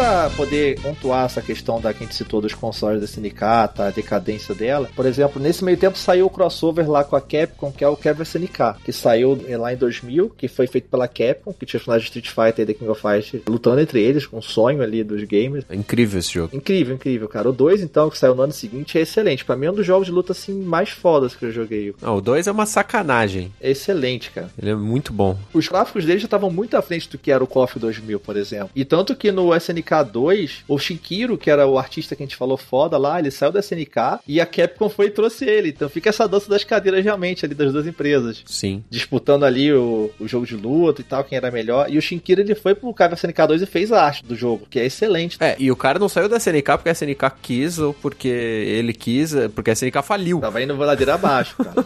realmente. Ainda teve um SNK vs Chaos lá, da Capcom Chaos também, que saiu em 2003, que é uma merda, aquele jogo feito pela SNK. Ah, esse eu nem joguei. Ah, eu adoro. Nem joguei. Acho ele muito bom. É porque eu comparo com o Kevin SNK e, cara, não dá. Não, aí é sacanagem. É. é muito diferente, né? Mas eu achei legal jogar com os personagens do Street Fighter com o sistema da SNK. Que foi a ideia que a, Capcom e o, o Tekken fizeram, tentaram fazer depois, né? Tentaram. é. A SNK tá vindo a ladeira abaixo por causa do sistema deles que não tinha dado certo, que era a Hyper 64, ou a placa lá que de arcade, né, que não tinha dado certo. Ferrou com isso daí. Ferraram com o Neo Geo Pocket também, que não vingou de jeito nenhum. É. A MVS estava cada vez mais ultrapassada, o AES também já não estava vendendo quase nada. Começou a decadência dos jogos de luta nos arcades. O pessoal tava parando de jogar para jogar no console. Sim. E daí eles fizeram esse crossover com a Capcom, né? E lançaram é, eles, né? Os jogos lá, cada produtora lançou o seu, só que da SNK não vingou justamente porque tava todo mundo jogando os jogos da Capcom, né? O pessoal tava largando os, os The King of Fighters lá pra jogar o Capcom vs SNK. Aí que ferrou de vez, né? Foi o, o último prego em cima da tampa lá pra fechar o caixão da SNK. Exato. Sim. O Kevin SNK 2 é muito bom, cara. Tem o Rugal no jogo e tem o Ultimate Rugal, que é o Rugal que absorve o poder do Nossa. Akuma, do Satsui no Hadou lá do poder do Akuma. Cara, é muito difícil, cara. Eu joguei esses dias, eu fiquei acho que mais de uma hora só pra matar ele. É muito difícil. É. E é por isso que a SNK faliu, porque ninguém tava jogando ele, tava jogando com o Gal lá É. no jogo da Capcom. Pra tu ver, né? Acabou sendo uma trap aí da Capcom pra acabar com a SNK de vez, que eles sempre foram rivais. É, que o- provavelmente a SNK falou, cara, estamos precisando de uma grana, vamos falar com a Capcom lá, ver se eles fazem um jogo bom que a gente vai vender e ganhar pelo menos 30% aqui, né? O problema é esse, parece que o acordo deles foi que cada empresa cederia os direitos pra outra trabalhar. Então a SNK não viu o dinheiro do desse Capcom versus SNK não. Se mexeu, né? Pelo que eu sei da história é isso, o que eles iriam arrecadar do SNK versus Capcom, o, O invertido, né? o SVC, né? Aham. Mas o jogo não rendeu, o que que aconteceu com a SNK? Se fudeu. Exatamente. E foi justamente nessa zona aí que eles lançaram o The King of Fighters 2001. Eles estavam com um processo de falência, começaram a desenvolver o jogo nos estúdios deles, mas tiveram que passar por um estúdio coreano pra finalizar o jogo. Já estavam sem o Shinkiro pra fazer as artes do jogo. Nossa, o design desse jogo é bizarro. A artwork do The King of Fighters 2001 é horrível, é medonha mesmo. Foram artistas coreanos que fizeram nada contra os coreanos, né? Mas eles não escolheram assim um estilo de arte muito boa não. É, eles fizeram correndo também, né, cara? Ficou tudo feito nas pressas, nas coxas. Não é culpa de quem tava desenhando, né? É culpa das decisões todas, né? É, de quem manda desenhar, né? toda a, a história Nestes, né? Que tava assim, bagunçada, mas tava interessante. Relacionamento do Kid Dash com a, com a Whip, a Kula que tinha aparecido, tava aparecendo um, um negócio bacana. Mas o pessoal que tava trabalhando nessa história aí parece que já tinha tudo saído da SNK e o desfecho verdadeiro da saga Nestes a gente ficou sem saber. Porque entrou outro time lá e fez um desfecho zoneado pra caramba que até hoje, confesso, eu não entendo direito o que aconteceu lá. É, é bem complicado, cara. E no meio dessa bagunça toda, o diretor dela já tinha saído do barco também. Acabou fundando uma empresa chamada Playmore. E a SNK logo mais veio a falir. Aí a Aruzi, que era um grupo, comprou a SNK e começou a fazer patinco de SNK, que é aquelas máquinas, é tipo caça-níquel de roleta, sabe? Que tem no Brasil. Agora é difícil ter, mas lanche do Japão, isso é febre, né? O Weberan que joga muito aí no Japão, os patinco, né? Ixi, eu fico longe desses patinhos, né? Isso aí é um sugador de vida e dinheiro, Vida e cara. dinheiro. É muito perigoso lá no Japão esse É, treco. patinco não, não dá, não. Eu gasto meu dinheiro com game mesmo. Eu sei que eu vou enfiar a moeda lá e a moeda não vai voltar. Mas pelo menos eu, eu vou me divertir com isso. E aí acabou que uma publisher coreana, que era Eolif, fez o jogo sair. E essa confusão toda. Ele usava o mesmo esquema do 2000 e do 99 de quartetos. E agora você podia usar os quatro e lutar com eles na luta. E, ou então botar até três strikes, você alternava ali, por exemplo, o jeito que você jogava. Ele tinha um sistema de ratio parecido com o Capcom vs SNK1, né? Por sinal, você podia alternar a quantidade de personagens que você ia jogar lá e se- quanto mais personagem você tivesse, mais fraco ele ia ficar. Exato. E quanto menos você colocasse, mais forte aquele único personagem iria ficar. Outro personagem novo legal teve a Angel, o K49, né, que é o K9999, e era teoricamente o clone definitivo do Kyo pra derrotar o Kyo e o K. E teve toda a controvérsia lá do K49 Com o Tetsu. do Akira. Nossa, isso não é controverso, cara, é uma sacanagem também. Ele não é o clone do Kyo, ele é o clone do Tetsu do Akira. Nossa. É idêntico. Inclusive, a- algumas falas que ele tem no jogo, os golpes são inspirados completamente lá no que o Tetsu fazia. É interessante que a cena da Kula explodindo o satélite é muito parecido com a cena do Tetsu explodindo o satélite lá no Akira também, né? Aquela cena lá é, é praticamente tirada do Akira. E foi lá no 2001, não contente de chupinhar a cena, eles chupinharam um personagem inteiro.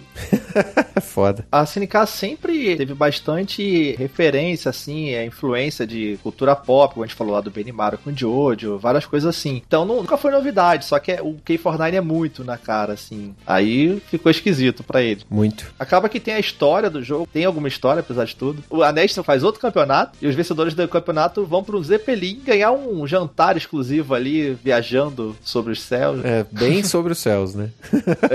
É, aparece o manda-chuva lá da Nestes e um outro cara vai lá e suga os poderes dele com uma roupa toda poderosa, seria a roupa de combate perfeita que vai enfrentar a gente lá. E esse cara aí, que é um cara que eu gosto tanto que até esqueci o nome dele agora, O Ignis. é o Ignis. Parece o Alucard do Castlevania, quase ali. Gosto tanto dele que até esqueci o nome. É um dos chefes mais lazarentos da história do The King of Fighters. é o mais apelão de todos, não tem como. É, esse é ridículo. Ridículo. Não dá pra jogar esse. Bate de frente com o tal do Magak, viu? Do King of Fighters 11. Também é outro porco do caramba. Só com macete pra matar Em ele. 2001 eu joguei no fliperama a história uma vez só na minha vida, assim. E foda-se. Os caras bugavam com a IA pra vencer ele. Tinha que bugar a inteligência artificial do jogo, porque não tinha como. Era muito apelão. Aí você vence ele e no final ele está com a própria fortaleza na Terra, fortaleza espacial, pra destruir a Terra. E ninguém morre, sei lá por quê. Todo mundo que tava ali era pra ter morrido, só que teoricamente todo mundo foge, misteriosamente, todos os vilões morrem, resolveu a parada, e seria tipo isso. É um final muito preguiçoso, cara. Muito preguiçoso. É, Yori mais uma vez fala que vai matar todo mundo do time dele. Infelizmente, a história acabou zoneada pra caramba. Eu acredito que se tudo tivesse certo com a SNK, a gente ia ter um desfecho bom dessa história, né? Mas não foi o que aconteceu. Decente, pelo menos, né? Bom, eu não sei, mas decente. É, acabou que o The King of Fighters 2001 foi uma belíssima de uma zona. Tanto na jogabilidade, na escolha dos personagens, na história. Uma coisinha muito estranha. Mas eles lavaram a égua no seguinte lá, né? O The King of Fighters 2002, como a gente falou antes lá. Era um Dream Match também. Eles tiraram o sistema lá de Striker, de luta, de quatro personagens e tudo mais. Voltaram meio que às origens, mas colocaram um refinamento bom aí. Usando os personagens também da saga Nestes. Refinados, tudo certinho. Fazendo aí o que até hoje é considerado melhor The King of Fighters para jogar o Versus. Pra mim é o melhor KOF de todos, é o 2002, porque assim como o 98 é um Dream Match e é muito bem feito, ele pega o, o mod do 98 de trio ali básico, sem frescura, é, refinamento de jogabilidade, equilíbrio, tem muito personagem, tem todo mundo lá do Orochi, volta Chris, volta Yashiro, tem todo mundo lá de volta, mais a galera do Nestes, é muita gente caindo na porrada. Uhum. É muito bom, cara, esse jogo é muito legal, cara. mais tarde, que saiu pro PlayStation 2 e hoje tem versão em tudo quanto é lugar, a versão Unlimited Match. Aí sim, eles trouxeram personagens de tudo quanto é lugar. É quase um Mugen aquele o Unlimited Match, né? Tem personagens de tudo quanto é fase lá e quase que o The King of Fighters 2D definitivo, né? Verdade, cara. Sim. Quase isso. Coisa legal desse Unlimited Match é que tiraram o K49 né, e botaram o nome dele como Nameless. Até porque ele tinha morrido, então ele não é de história, ele, ele também não tem história, mas eles botaram esse outro personagem que é como se fosse. Vamos evitar tomar um processo por causa do Akira e vamos dar dúvida, né? Mas é a mesma coisa, só muda o, jeito dos, dos golpes, assim, a animação mesmo. Cara, é isso. 2002 é foda. E já foi a SNK, a Playmore, que era a empresa que o ex-diretor saiu e fundou. Eles compraram em leilão a SNK de volta e virou a SNK Playmore. E deu uma nova esperança pro futuro da série. Mas o 2002 ainda é lançado pelo selo Eoli, da coreana. Ele já é da Playmore, mas ele ainda é lançado pela distribuidora coreana.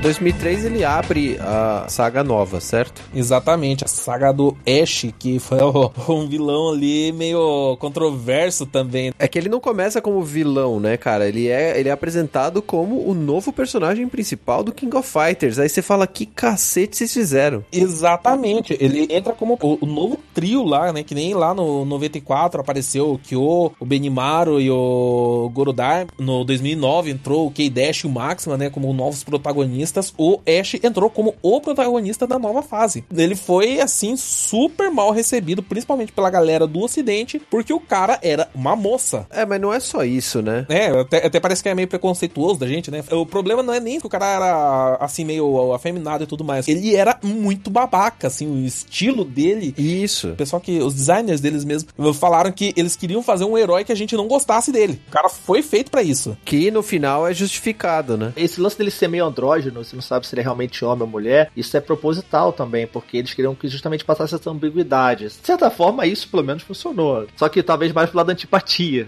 E no Japão, pelo menos, o fato de ele ser visualmente andrógeno não é um impeditivo ou um ponto de reclamação. Inclusive porque a maior parte das bandas de J-rock, J-pop, etc., são assim. Eles têm esses visuais andrógenos, né? Então o visual não é o motivo Não é pelo o qual as motivo, pessoas não E gostaram. na verdade, o pessoal do Japão gostou. Muita gente pode não ter gostado do visual também. É um dos critérios de não gostar do personagem, mas não é o motivo pelo qual ele é um personagem detestável, né? Exato. Mas o trio dele é bom. O trio dele é o Shenwu, que é um cara legal, assim, ele é bom de jogar. E o Duolon também é um personagem interessante. O problema é o Ash mesmo, ele tá no centro da história. A história ela é esquisita. É uma tentativa de resolver o que estava acontecendo antes. Então, assim, eu não acho que teria muita chance desse primeiro jogo da volta ter funcionado. É, estavam experimentando. A nova jogabilidade também, né? Foi um tanto quanto controvérsia que eles trocaram novamente o sistema pra colocar um tag, né? Que você podia trocar de personagem no meio da luta. Meio que como a série Versus lá da Capcom, né? Que você podia ficar pulando de um personagem pra outro. Eu acho isso divertido, pra cacete, assim. Então, teve muita gente que. É, é um sistema bacana até, mas hum, pro The King of Fighters teve muita gente que torceu o nariz e voltou a jogar o 2002 lá. Uhum, é verdade. Ah, sim. Uma coisa que eu achei é que prejudicou muito a saga Na- no termo história, que tem muita gente que não entendeu o que, que era, quem que era o Ash, o que, que ele tava fazendo lá, o que, que rolou. Por quê? Porque o final do jogo que explica isso daí era um final secreto com uma personagem secreta. Se eu não me engano, a Chizuru Kagura nesse jogo aí, ela é uma personagem secreta, né? Isso. Você tinha que fazer um time com um tesouro sagrado, que era a Tizuru, o Kyo e o Yori, fazer final. E aí você ia ver o que, que acontecia lá. Que o Ash aparecia do nada no final lá e roubava o tesouro da Tizuru, né? Que era o espelho dela. Ele quase mata a Tizuru lá. E aí que a gente vê que o Ash era um verdadeiro pau no zóio. Sim. Eles estão definindo nesse jogo que, além dos três tesouros, das três pessoas, você precisava ter três itens. Cada família carregava um item específico. É uma relíquia. Então, assim, eles implementaram uma outra situação. Eu acho que, assim, o grande problema desse jogo é ele ter inventado muito pra tentar corrigir aquilo que tava sendo errado, em vez de dar uma sabe? Que eles tentaram, de certa forma, também trazer de volta a saga do Orochi, que era tão amada, assim, lá atrás de 97 e tal. Então, eles trouxeram essa questão dos três guardiões do selo, do Orochi, e o Ash entra como um anti-herói, que na verdade é o protagonista que quer ser o vilão, ele rouba o espelho da Tesouro pra poder quebrar o selo do Orochi. Então, você vê que o objetivo dele a partir daí vai ser pegar depois o Kyo e o Yori e assim tentar fazer o objetivo dele, que é pegar esse poder. Pra que a gente vai ver, né? Só que quase ninguém viu esse final na época. Eu só fui saber disso daí quando fui pesquisar, né, Pra fazer lá os vídeos do The King of Fighters. Daí que eu vi que tava falando, não, tem um final lá no jogo que você não viu. Opa, pera lá, deixa eu ver esse final aí. Daí, caramba, o Ash vira pelo menos um personagem curioso. A gente fica pensando, que raiz que é esse maluco aí? O que, que esse cara tá fazendo no jogo? Exato. Pelo menos dá uma curiosidade. Quando eles fecham a história lá no King of Fighters 13, o personagem faz sentido de novo, dentro do, da cronologia. Sim, sim. Só que ele é tão mal introduzido na história que você fica com raiva dele o período inteiro e não dá pra entender se o final da história foi feito porque as pessoas odeiam ele ou porque eles realmente pensaram em fazer um final com esse personagem dando a volta, entendeu? Exato. Mas acaba que no final foi meio que uma experiência do 2003, tanto que ele trouxe muita coisa do Garou, que foi o último Fatal Fury. Excelente, excelente esse jogo. Foi lá no futuro. Excelente, jogo muito lindo, muito lindo mesmo. Tanto que o visual dos personagens lembra muito o Garou. Tem lá o Terry já mais velho, com aquele casaco dele. É bem interessante. E acabou que foi isso no final. E você descobre que tinha uma uma tal de Botan que tava controlando a Tesouro pra poder fazer essas coisas e no final o Ash fazer tudo isso. E no final tem o Mukai, o boss. Isso, que ninguém se importa. Grandão, é meio que um ogro, um Oni, né? Beleza, com isso encerra cheio de dúvidas e também conta o futuro da série. Tanto que nesse momento, a própria SNK ela tava experimentando muita coisa. Tem que lembrar que nessa época de 2003 pra frente, os jogos de luta 2D estavam meio que perdendo espaço pra alguns jogos de luta 3D, mas que também não estavam ganhando tanto espaço. Então assim, os jogos de luta por um total assim tava perdendo espaço. O próprio Mortal Kombat nessa época tava sofrendo, Exato. que era um dos, dos grandes da época e ele tava apanhando também pro mercado. O Street Fighter tava apanhando com o, o Third Strike lá também. Então assim, tava todo mundo meio que balançando. Tanto que nesse meio tempo saiu o Coffin Wave, que foi uma nova placa da SNK, que era da Sammy, que era a Tommy's Wave, que tinha os gráficos mais fortes. Uhum. Foi mais um jogo experimental ali, assim, não tinha nada de história assim relevante. Ele era meio que um Dream Match fora de época, né? Thomas Wave, ela já conseguia fazer gráficos 3D, então eles usaram esses gráficos 3D nos cenários do jogo. Ficou bem bonito, mas eles continuaram usando os sprites antigos da que eles Nossa. tinham mesmo, né? Eles não refizeram os sprites. Então ficou um negócio meio esquisito, assim, o cenário todo 3D, mas aqueles sprites em baixa definição. É, parecia que tinha um boneco de papel na frente E- do cenário 3D, né? Paper Mario. Paper Mario, isso. Que, que por sinal era uma coisa que a gente tava vendo nos King of Fighters do Dreamcast, né? Alguns King of Fighters que saíram pro Dreamcast, eles substituíram o cenário, eles remodelaram o cenário em 3D. Sim. Muito lindo, assim. E no Dreamcast ficou da hora. No Neo Wave eu até que achei bacana também, só que tava mostrando que, tipo, a SNK já tava precisando aí trocar os sprites, né? Fazer novo e tal, mas eles estavam sem condição aí pra bancar essa, uma remodelagem verdadeira e completa da série. É, só que aí eles não têm dinheiro pra fazer e fazem as lambanças Pois é. no meio do caminho, né? Não faz sentido nenhum. Tanto que nessa onda de fazer jogo 3D, t- tava na moda com Tekken, o próprio Street Fighter teve a série X também nesse meio tempo. E veio o King of Fighters Maximum Impact, só pra gente falar rapidamente dele, o 1 e o 2, 2004 e 2007, que foi tentando realmente fazer essa coisa paralela, não tinha nada a ver com a história principal. Tanto que nem era 3x3, era uma batalha de um contra um de round. Um X1, é. E usava visual diferente, personagens diferentes. Era até divertido, assim, só que não foi bem recebido também justamente por isso, por ser 3D e mudar muito. Exatamente. Eu não cheguei a jogar esse jogo, mas quem jogou falou que ele não era um jogo ruim. É bom, eu joguei, é legalzinho, é divertido. Não, o jogo é divertido, o jogo é divertido. Só que não tem nada a ver com. Assim, ele é completamente diferente dos outros The King of Fighters, né? Jogabilidade, sistema, tá? É muito diferente. Mas o jogo não é ruim, não. Uhum.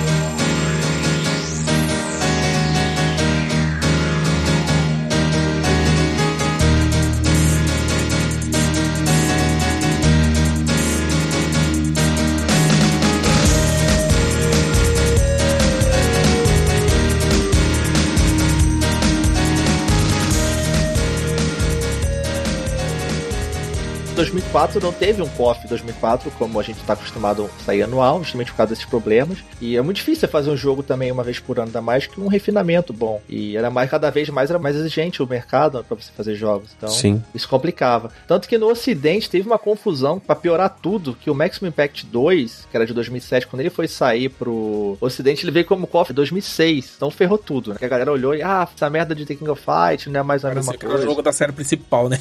é bom lembrar aí que o teste da SNK nesses Maximum Impact era pra ver se eles davam conta de fazer jogos em 3D, já que na parte visual é muito mais fácil fazer um jogo 3D do que um jogo 2D, por incrível que pareça, em jogos de luta, né, pelo menos, porque é muito trabalhoso eles produzirem sprites de tudo quanto é personagem, como eles estavam precisando fazer, mas como não deu muito certo, né, não foi tão bem recebido assim, eles voltaram daí com The King of Fighters 11, com sprites mesmo e usando a Atom's Wave pra dar um cenário aí, pelo menos bem bacana, e as cutscenes também, com animações feitas com imagens estáticas das cutscenes do jogo, ficaram muito bonitas. Uhum. Eu esperei esse jogo, eu joguei quando saiu, tava bem animado. E é legal porque eles abandonaram de vez o lance de usar o ano como título, né? Porque 2003 ter sido o décimo jogo da série, eles, ah, vamos sair desse fardo de fazer jogo anual e fizeram o 11.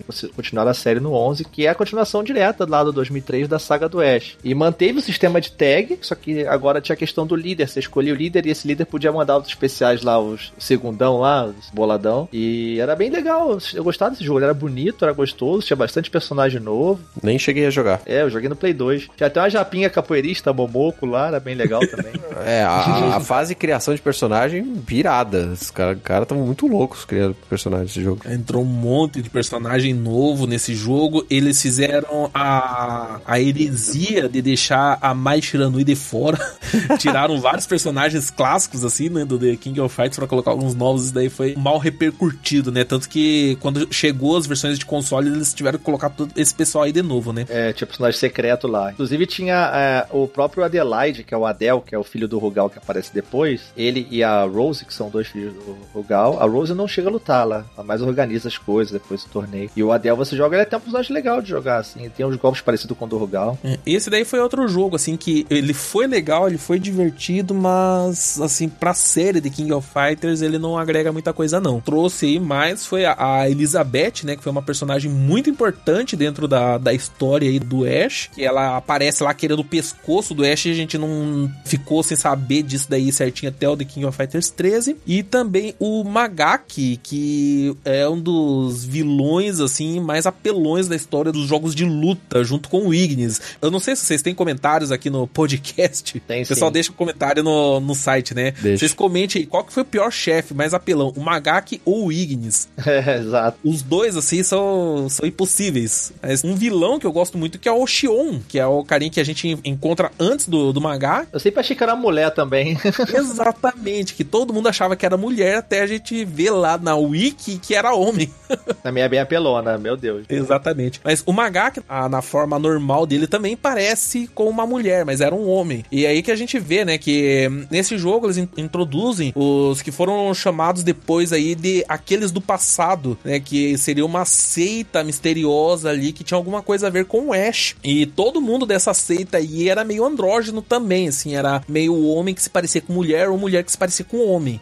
E no final desse jogo, então, né, o Magaki meio que distrata o Shion e o Shion que mata o Magaki no final Exato, dele. com a lança E no- dele. Exatamente, o final muito da hora. As animações dos jogos realmente são valem a pena ver. O Ash, né, isso daí foi uma coisa que pouca gente ficou sabendo, justamente por causa que esse jogo não teve muita repercussão, mas o no meio da confusão lá que teve, o Iori, ele desperta novamente, né, o, o poder do mal lá do Orochi, porque tava tendo algumas manifestações lá do, do Orochi, né, ele desperta novamente. Quando o Iori tava com a guarda baixada, o Ash chega por trás e rouba a relíquia dele. E com isso rouba os poderes de chama do Iori. Aí vem a treta no 12 depois.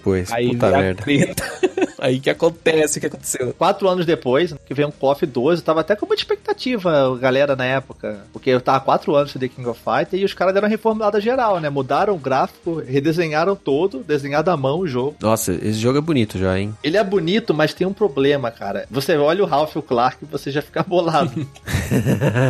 Eles são tipo monstro, cara. Os caras tomaram a bomba do, do, do Chris lá do Resident Evil 5. Aham. É bizarro. E tipo, a Leona foi reinventada, assim. Vários personagens mudaram bastante. Deram um revival na série. Mas apesar de ter esse revival, todo o jogo saiu incompleto. Porque tem só 20 personagens no arcade, 22 no, no console. Não tem história. A gente achou que ia ter o final da história do Ash. Não tem história, não tem nada. O jogo é mal feito, é simples. E é isso aí. É aquele problema, né, que eu falei, Pra refazer sprites assim de jogo de luta é uma coisa que é muito demorada e custa muito dinheiro, tanto que eles fizeram modelos 3D dos personagens e daí eles desenharam os sprites por cima desses modelos 3D Pra facilitar ali o processo e fazer uma animação mais fluida e mais caprichada, que a animação desse jogo aí também ficou muito boa. Só que a produção se estendeu demais, eles não tinham um jogo completo, o que eles fizeram? Eles lançaram do jeito que tinha mesmo pra ter dinheiro pra lançar depois o The King of Fighters 13. Mas esse The King of Fighters 12 foi tão ruim, tão ruim, assim, tão triste mesmo de ver, que acabou arrebentando aí com a moral da série. Sim. Quando chegou lá o The King of Fighters 13, teve muita gente que não quis nem saber. Eu mesmo fui um desses. Quando saiu, eu não fui correr atrás dele, não fui ver que o jogo já tava completo, ele tava todo bem feito, tava todo estruturado, com muitos personagens e com uma história aí muito bem feita também. Então, o The King of Fighters 12, né, foi assim, lançado de qualquer jeito, assim, para levantar um caixa, mas acabou prejudicando bastante a moral da série. O 13 eu comprei é, a edição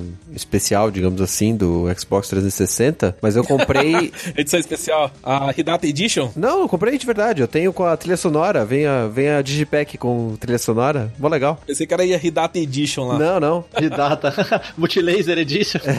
É, por aí. Não, eu comprei, eu comprei ela, só que eu comprei, tipo, um ano e meio ou dois depois, assim, sabe? Quando Ah, todo mundo já tava falando, ó, não, o jogo é bom de verdade. Falei, então beleza. Então agora eu compro, sabe? Tipo, esse aqui eu vou confiar. Porque fazia muito tempo que eu não jogava, cara. Exato, ele saiu em 2010, logo depois do- da decepção do 12. E ele veio justamente com a ideia de fazer uma volta às origens ali. Ele trouxe os trios de volta, sem o lance do tag, de trocar de personagem na batalha. Sim. 3 contra 3. É, ele trouxe os gráficos do 12, só que muito melhorados, tipo, muito bem feito. Tem bastante personagem, assim, tem 33 personagens. Tem o modo online. Ele é bem interessante, assim, cara. É. E a história dele é interessante também, né? Ele, ele vem pra realmente fechar a história do Ash de uma vez. Ele é o que chega pra resolver a parada. Exato. No The King of Fighters 3, eles falam exatamente quem que são aqueles do passado, que era um clã antigo que tinha sido expulso lá do planeta, né? Eles estavam vivendo meio que em outra dimensão, esperando o momento pra voltar. Então eles estavam tentando roubar os poderes do Orochi, né, pro Psyche, que era o líder lá da organização, ter poderes para voltar. Só que para eles conseguirem fazer isso, eles iriam precisar das relíquias dos tesouros sagrados. E eles mandaram o Ash fazer isso daí, roubar o poder dos outros três lá. Ele conseguiu da Kagura, ele conseguiu o do Iori, mas não tinha conseguido o do Kyo. O Yori, ele ficou sem as chamas dele, sem a relíquia, e ele nesse jogo, e no 12 também, é um personagem totalmente novo. Ele usa as garras pra bater, não tem magia, não tem mais nada daquilo. É outro personagem que muita gente torceu muito o nariz também. Foi, foi uma fúria incontrolável da galera ver o Iori com modelito, assim, diferente também, né? Que ele tava vestindo um blazerzinho, assim, então, ficou diferente o visual dele e lutando com, com as garras, né? Ficou legal o sistema dele, pô. Aqui não é o Iori, é outro Iori. Ele é a versão Shingo do Yori. É, É, tipo isso. E ele voltou com a Matura e a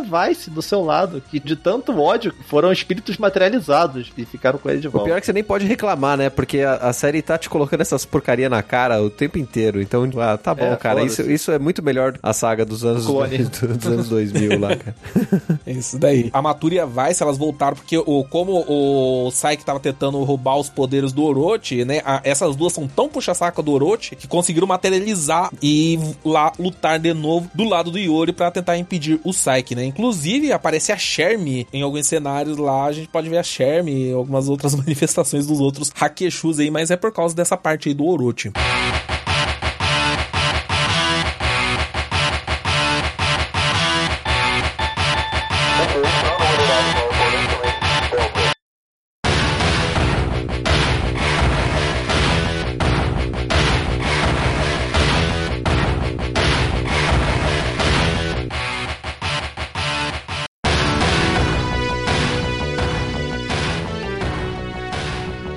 Aqueles do passado, eles que são os vilões, né, agora são malvados da vez, eles é como se fosse uma versão europeia dos Hakeshu. Exato. Que queriam trazer o Orochi lá atrás na saga do, do Orochi. Então eles querem fazer a vontade de Gaia, que é o próprio Orochi, e trazer ele de volta com os seus. Basicamente isso. Só que quem iria ficar com o poder seria o Saiki. E como eles não conseguiram a última relíquia, que era o do Kyo, era a espada dos Kusanagi, o Saiki meio que fez a cabeça lá, ele dominou a mente da Rose Bernstein, a filha do Rugal, para organizar um torneio. Daí, com o sangue que o pessoal ia derramar naquele torneio lá, eles iam usar essa energia aí para terminar de invocar o Orochi. Mas, né, o Ash tava lá pra atrair todo mundo. Ele traiu todo mundo que apareceu no caminho dele e ele traiu o Psyche também. E ele tentou lá matar o Psyche, então, né? Só que não deu muito certo o ataque dele e o que, que ele acabou fazendo? Ele acabou criando um paradoxo temporal que eliminou não só o Psyche, como o próprio Ash da existência. Então, o Ash, junto com todos aqueles do passado e todos os eventos, foram eliminados da existência, né? E ele fez tudo isso daí para salvar a Elizabeth, que era a irmã, mais, mais ou menos irmã de criação dele, né? Ele tem uma redenção aí no final, né? Exatamente. E é legal porque, assim, de certa forma, eles, tipo assim, ah, beleza, vocês não gostaram do Ash, então vamos apagar tudo. Então, conforme o Ash some nesse paradoxo, tudo que é relacionado relacionado àqueles do passado e tudo mais também não existe. Então todos passam a existir e não existe mais isso na série. Morreu de vez. Tipo, vocês queriam, apagamos de vez. É, ficou com essa impressão até, né? Que foi por causa da repercussão ruim que o Ash teve no ocidente, pelo menos. Eles foram dar um novo começo pro The King of Fighters, eliminando o seu maior mal. E É. apagando ele do mapa. Foi o X-Men Dias do Futuro do passado lá, que também apagou tudo o que foi feito nos outros filmes que ninguém gostou. Ele tem um conceito parecido com o Mortal Kombat 9, né? Voltando a fazer comparação aqui. Que reconta algumas coisas e reseta tudo e fala, ó, agora o próximo vem de vez. Mais ou menos isso. E acabou a saga do Ash isso. Isso. Acabou com isso daí, né? Com a Elizabeth chorando lá, né? Que ficou. O, o Ash salvou toda a humanidade do Psyche, na verdade, né? Mas ele não fez isso pela humanidade. Ele fez pra salvar a Elizabeth. Uhum. Que era uma irmã, lá, é, tipo, irmã de criação dela, e pegou um fogo na mansão, teoricamente ele morreu, daí por isso que ela foi atrás dele lá no 11, inclusive, por ele saber o que tava acontecendo. Só que aí o Ash tinha todo esse lance, esse envolvimento, e foi fazer os planos dele lá com a galera, e deu no que deu. E é até interessante notar, né, que a saga Nestes, ela começou interessante, mas acabou numa zona total. A saga do Ash foi o contrário, ela começou uma zona, só que ela foi se arrumando aos poucos e acabou muito boa. Eu acho o final aí da história, achei que ficou muito bom. É legal esse lance do paradoxo, é maneiro. Uhum. E a, e a história no jogo também é bem contada, ele tem um modo de história com várias animações, assim, e a história se desenvolve bem fora do modo de arcade também, que a gente pode jogar e sabendo de mais alguns detalhes. Então, no jogo, assim, a, a forma que a gente vai descobrindo isso daí é muito boa também. Bacana. Até que depois teve um hiato de seis anos sem The King of Fighters. É muito engraçado, né, cara? A gente tem finalmente um King of Fighters bom, né? Depois de oito anos. E os caras dão uma pausa de seis anos. Pô, Vocês são retardados? Agora é a hora que vocês tinham que ganhar dinheiro, porra. É, e, inclusive passaram aí, teve uma lista pela internet que a SNK tava contratando artistas 3D, então já se especulava que fosse ser um jogo 3D, e veio aí ano passado, 2016, o The King of Fighters 14, todo 3D, é, reinventado, 3D, 2D, né? Jogabilidade clássica, trio normal, só que tudo 3D. Mas sofreu muitas críticas no- na época. Ele era assim, um exclusivo pro PS4, publicado pela Atlus, SEG. Mas ele tinha um visual 3D, mas era gráfico de Play 2. Por aí. A galera ficava zoando aí. Quando eles anunciaram o jogo, tipo, tava num estágio muito preliminar do desenvolvimento, o gráfico tava muito feio. Eles mostraram, assim, não falaram que, ah, esse aqui é preliminar ainda, né? A gente tá fazendo o negócio. Então todo mundo se assustou, pensaram que, que porcaria é essa? Tipo, tava pior do que jogo de celular. Ia sair pro PlayStation 4. Mas aos poucos, né, conforme eles foram desenvolvendo, eles foram colocando outros trailers, deu pra ver uma melhora aí no visual do jogo. Não que adiantou muito, né? Ele acabou aí, foi lançado, tava um visual bem abaixo do desejado pra um jogo da geração. Melhor, mas abaixo. E recentemente ainda eles lançaram um patch, mudando ali algumas coisas da luz e da sombra, e que realmente é, fica com um visual melhor, né? Tá bem melhor do que a versão original do jogo, né? Só baixar lá o patch lá, ele fica com um gráfico bacana. Ainda tá muito abaixo do ideal, né? Mas tá mais bonitinho pelo menos. Mas pelo menos eles focaram na mecânica mais uma vez, que é muito boa, inclusive, assim. Porque eu tava com muito medo desse jogo, e quando eu testei ele lá na E3, lembra, Renato? Acho que você não chegou a Eu jogar. não joguei ele. A gente foi lá na E3 e consegui testar ele. Cara, ele tava jogabilidade redondinha, rápido, igualzinho os outros jogos, assim, clássicos, o 2000, o próprio 13. Então, tá muito bem feito. Tem os combos clássicos e tem muita coisa nova também, além disso. Ele tem muitos personagens novos, né? Inclusive, cara, chega a ser até estranho de tanto personagem novo que tem. Uhum. Exato, chegaram 50 personagens. Puta que é, pariu. tem- o jogo foi lançado já de cara com 50 personagens. É, modo de história, e, assim, o conteúdo dele tá muito completo. E eles tiveram topete aí de, nesses 50 personagens enfiar ali. Um, foram 14 personagens novos, se não me engano. Assim, uma quantidade bem grande de personagens novos aí no- numa série, né? Que não é muito raro o pessoal ver. E, no- Quando eles fazem assim, eles costumam colocar bastante personagem clássico, justamente pra despertar aquela nostalgia do pessoal das antigas. Mas aí eles eh, vieram com uma coleção bem grande, inclusive dois trios completos, inéditos, né? E até mesmo um trio quase todo brasileiro. É. É o time sul-americano que tem o ninja brasileiro Bandeiras, Bandeiras Hattori. é o boxeador Nelson Aí beleza, Nelson. e a capoeirista que é a mais brasileira de todas, que não é brasileira, que é uma colombiana, que é a Zarina, mas mora no Brasil, é naturalizada. É colombiana, mas veste amarelo e verde, verde e amarelo, tem um tucano de estimação, dança samba. Luta capoeira, Bota clichê aí nessa porra. Nossa, e tem uma roupa ainda toda toda, né?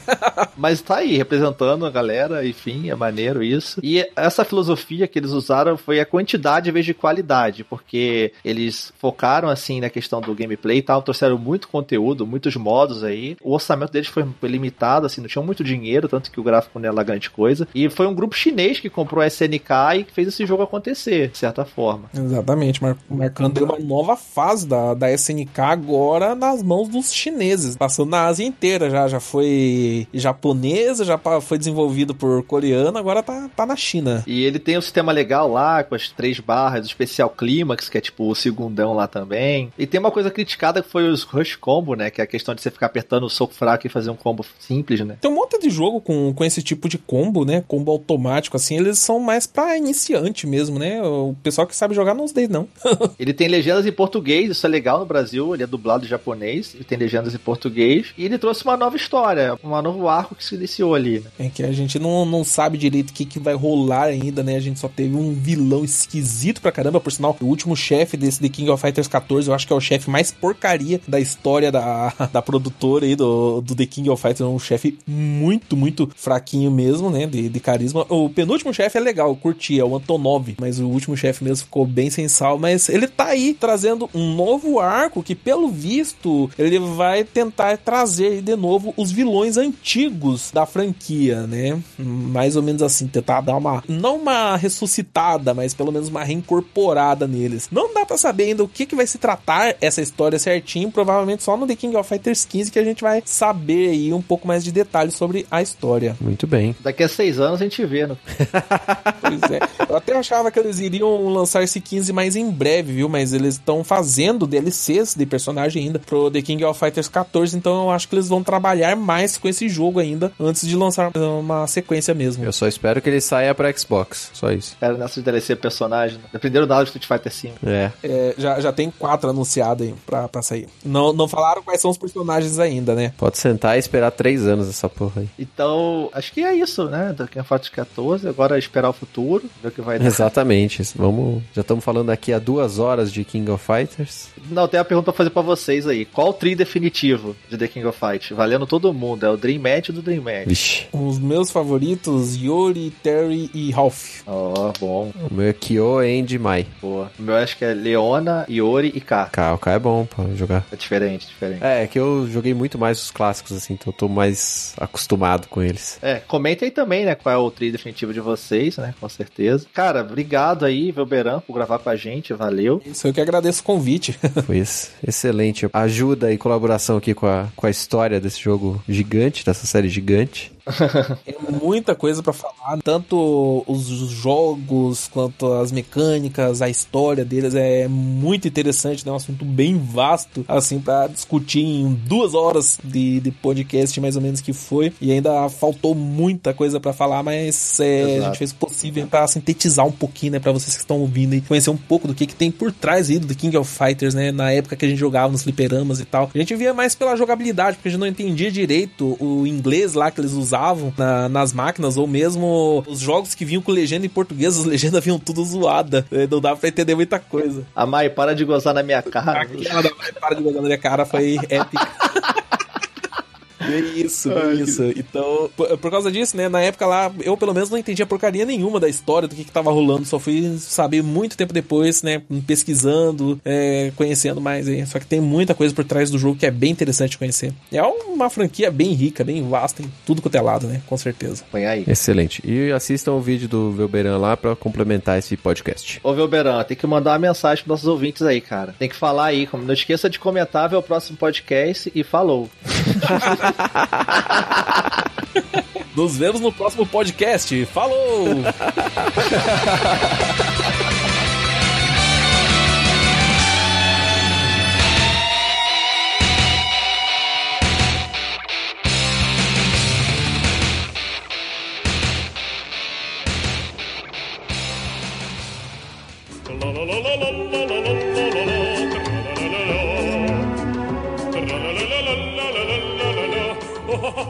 Muito bem, meus amigos. Depois de, tipo, caramba, suei pra caralho de tanta luta que aconteceu aqui agora, né? Tipo, no Mortal Kombat, por favor, porque, né? É. Sacanagem. Não, gente, eu não consigo, eu não consigo, gente. King of Fighters não é legal, gente. Tô brincando, gente. Eu fico falando isso assim, eu vou poder encher o saco do Renato, mas King of Fighters é bacana, assim, tem seu mérito, mas não é melhor que Mortal Kombat. Pronto. que o legal foi com um grande convidado aí, né? Super conhecido. E a gente agradece a presença dele demais aqui com a gente. Vamos aqui agora para nossa leitura de recados aí do cast passado, que foi de Mass Effect. Fanzita. Uhum, foi de Mass Effect e tivemos ali pouquinhos comentários, gente. Porque vocês comentam pouco, a gente gosta de tá ler com vocês. preguiça essa semana, só pode. Não tem cabimento isso não. Pô, até o Marinaldo, nem o Marinaldo deixou comentário, cara. Exatamente. Só Por porque eu tô gravando Marinaldo? hoje, ó. Só porque eu tô gravando, você não deixou comentário pra eu ler, pra eu ler você na delícia. Hum, é. Pô, cara. É tudo bem. Vai, mas deixamos aí, o pessoal aí tem participado com a gente aí bastante. Então, é, nós tivemos, além dos recados do site, nós tivemos áudio comentários. Aproveitar esse espacinho aqui que nós tivemos dois comentários aqui no cast de Mass Effect, nós vamos trazer aqui também esses dois áudio comentários de casts passados, que foi um do Lenda de Zelda, né? E um do Last Guardian. Vamos começar pelos áudios comentários então, Caio? Bora, bora lá. O primeiro áudio comentário aqui é do. Do Jadson Fox, né? Isso, Jadson Fox. Ele, ele tem voz de locutor, Caio. Não sei se você viu. Eu ouvi aqui, cara, o áudio comentário dele. Poxa, que voz, hein, cara? Você me conquistou com essa voz sua. Porra, como assim, velho? Você viu a voz dele? É bonita. Eu falei que a voz dele era de locutor, né? Sim. E aí, jovens? Mais um ótimo podcast essa semana e ainda mais pra me deixar doido e no hype para jogar The Last Guardian, que é mais uma obra de arte lançada pelo Team Ico. Apesar de que eu sou um adepto da filosofia do Patient Gamer, que apesar de acompanhar os lançamentos do mundo dos games, eu não jogo os mesmos, mas não por não ter dinheiro, mas sim por ter vários e vários excelentes games de 10 anos atrás ou mais que eu não joguei nem experimentei, simplesmente por falta de conhecimento. Porque na época ou eu não tinha grana por ser muito filhote, ou dependendo, nem era nascido, porque eu sou de 95, da época do primeiro PlayStation, e por isso tem muita coisa ainda que eu não tive oportunidade de jogar. Antes de finalizar, gostaria de falar que comecei a ouvir o Costelas e Drumel desde o comecinho, é claro, e estou gostando demais do podcast, até porque eu gosto de mitologia, até comprei um livro sobre, e espero que vocês não tenham desistido do podcast, até porque vocês são os únicos, acho, que gravam sobre esse assunto específico. E é isso aí, e até o próximo cast. Falou!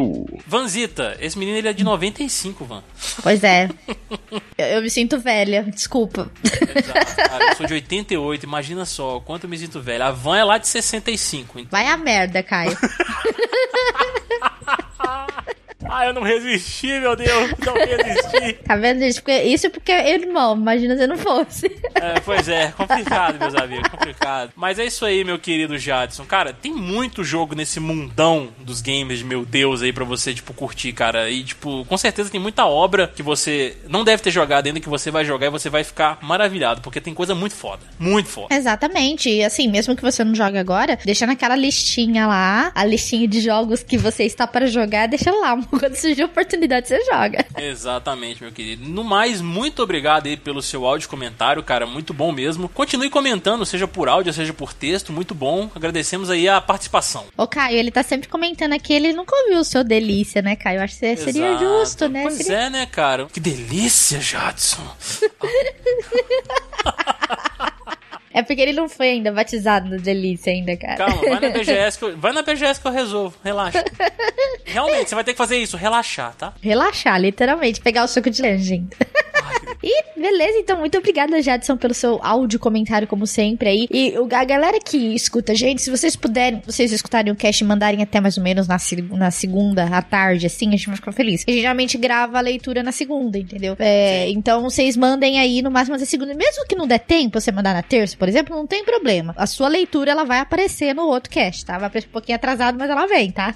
tá bom, chefe? Fiquem tranquilos quanto a isso. E vamos para o próximo, Caio? Vamos lá. Próximo áudio comentário aqui, É do Afonso Rodrigues, né? Enviou aí. É É nome de ator mexicano, cara. Olha aí, hein? Fala, fala uma coisa em mexicano pra ele. Manda o próximo áudio aí falando alguma coisa em mexicano. Fala assim, que, que delícia, cara em mexicano. Pronto. E vamos ouvir então o comentário do Afonso Rodrigues. Bora. Olá pessoal do Meia Lua, cast massa, viu? Eu não tive a oportunidade de jogar Ico e não tive a oportunidade de jogar Last, The Last Guard, mas eu, mas eu joguei Shadow of Colossus, assim. Foi, é o game que ficou marcado e, e sempre vai marcar. Sempre quando eu me lembro, assim, é marcante, é batata. E assim, escutando a narrativa do jogo com vocês, acompanhando assim a descrição de vocês, assim, foi assim, foi, foi massa demais, viu? Escutando o final do cast, assim, foi assim, a, a- deu aquela, aquela puxada no, no rim, não sei se vocês me entendem, assim, Isso foi, foi emocionante só escutando a descrição de vocês. Quanto mais, mais quando eu tiver a oportunidade de jogar o game, né? Mas fora isso, assim, games minimalistas assim, que você vê assim, que marcam assim, uma geração, marcam uma quantidade de fãs tão grande assim, é extremamente raro. Mas fora isso, muito obrigado, pessoal, e até mais. É, Van, pelo, tem, temos mais um fã aí, né? Mais um E fã. Shadow of the Colossus, The Last Guardian e tudo mais. Ele falou que ele sabe aquela puxada de rim, caramba, puxando o rim. cara. Puxando o rim, cara. Você vai perder seu rim. Segura ele aí, cara. É, calma, relaxa, relaxa. Você terá a oportunidade de jogar The Last Guardian ainda. e eu sou um daqueles caras que fazem parte do time que, tipo, não não é tão assim com, esse, com, com esses jogos, sabe? Desculpa, gente. É, É, não, não atirem pedra em mim. É, não, não atire, mas assim, jogo The Last Guardian, uma das coisas assim que mais me chamou foi a questão do próprio Trico, que foi um personagem assim, que eu gostei muito, né? E como eles colocaram o Trico no, no jogo pra fazer funcionar daquela forma, achei muito legal. É, não é um jogo pra todos, quando a gente fala, realmente não é pra todos, é- ela é uma obra assim pra ser apreciada, pra você ter tempo, exploração, tem que ter muita paciência, entendeu? Realmente não é um jogo pra todos. E, por exemplo, não é pro Caio. É, exatamente. Pô, não, eu- fiquei sabendo de muita gente que chorou e tal, que é bem emocionante o game, o The Last Guardian, no caso. né? é, ele é emocionante mesmo. Pois é, então assim, pô, isso aí já vale demais a experiência. Porque, por exemplo, games como The Last of Us mesmo fazem a gente chorar. É, então. É, o Caio só fala The Last of Us, gente, desculpa. É, não, e God of War também. Mas você não chora com, com God of War. Eu não choro, eu fico na fúria junto. e, no- e com o Ezio do Assassin's Creed eu fico na delícia. Nós... Ai, que delícia, cara. Delícia, cara! Mas obrigada, viu, Afonso, pelo seu comentário aí, seu áudio comentário. Volte sempre. Galera, deixem mais altos comentários porque a gente gosta, porque a gente gosta de ouvir a voz de vocês. A voz de vocês é tão delícia. Vocês têm que deixar Exatamente. mais aqui. Hum, no meu ouvidinho aqui, gente, sempre, É. bem sedoso, bem gostoso. Exato.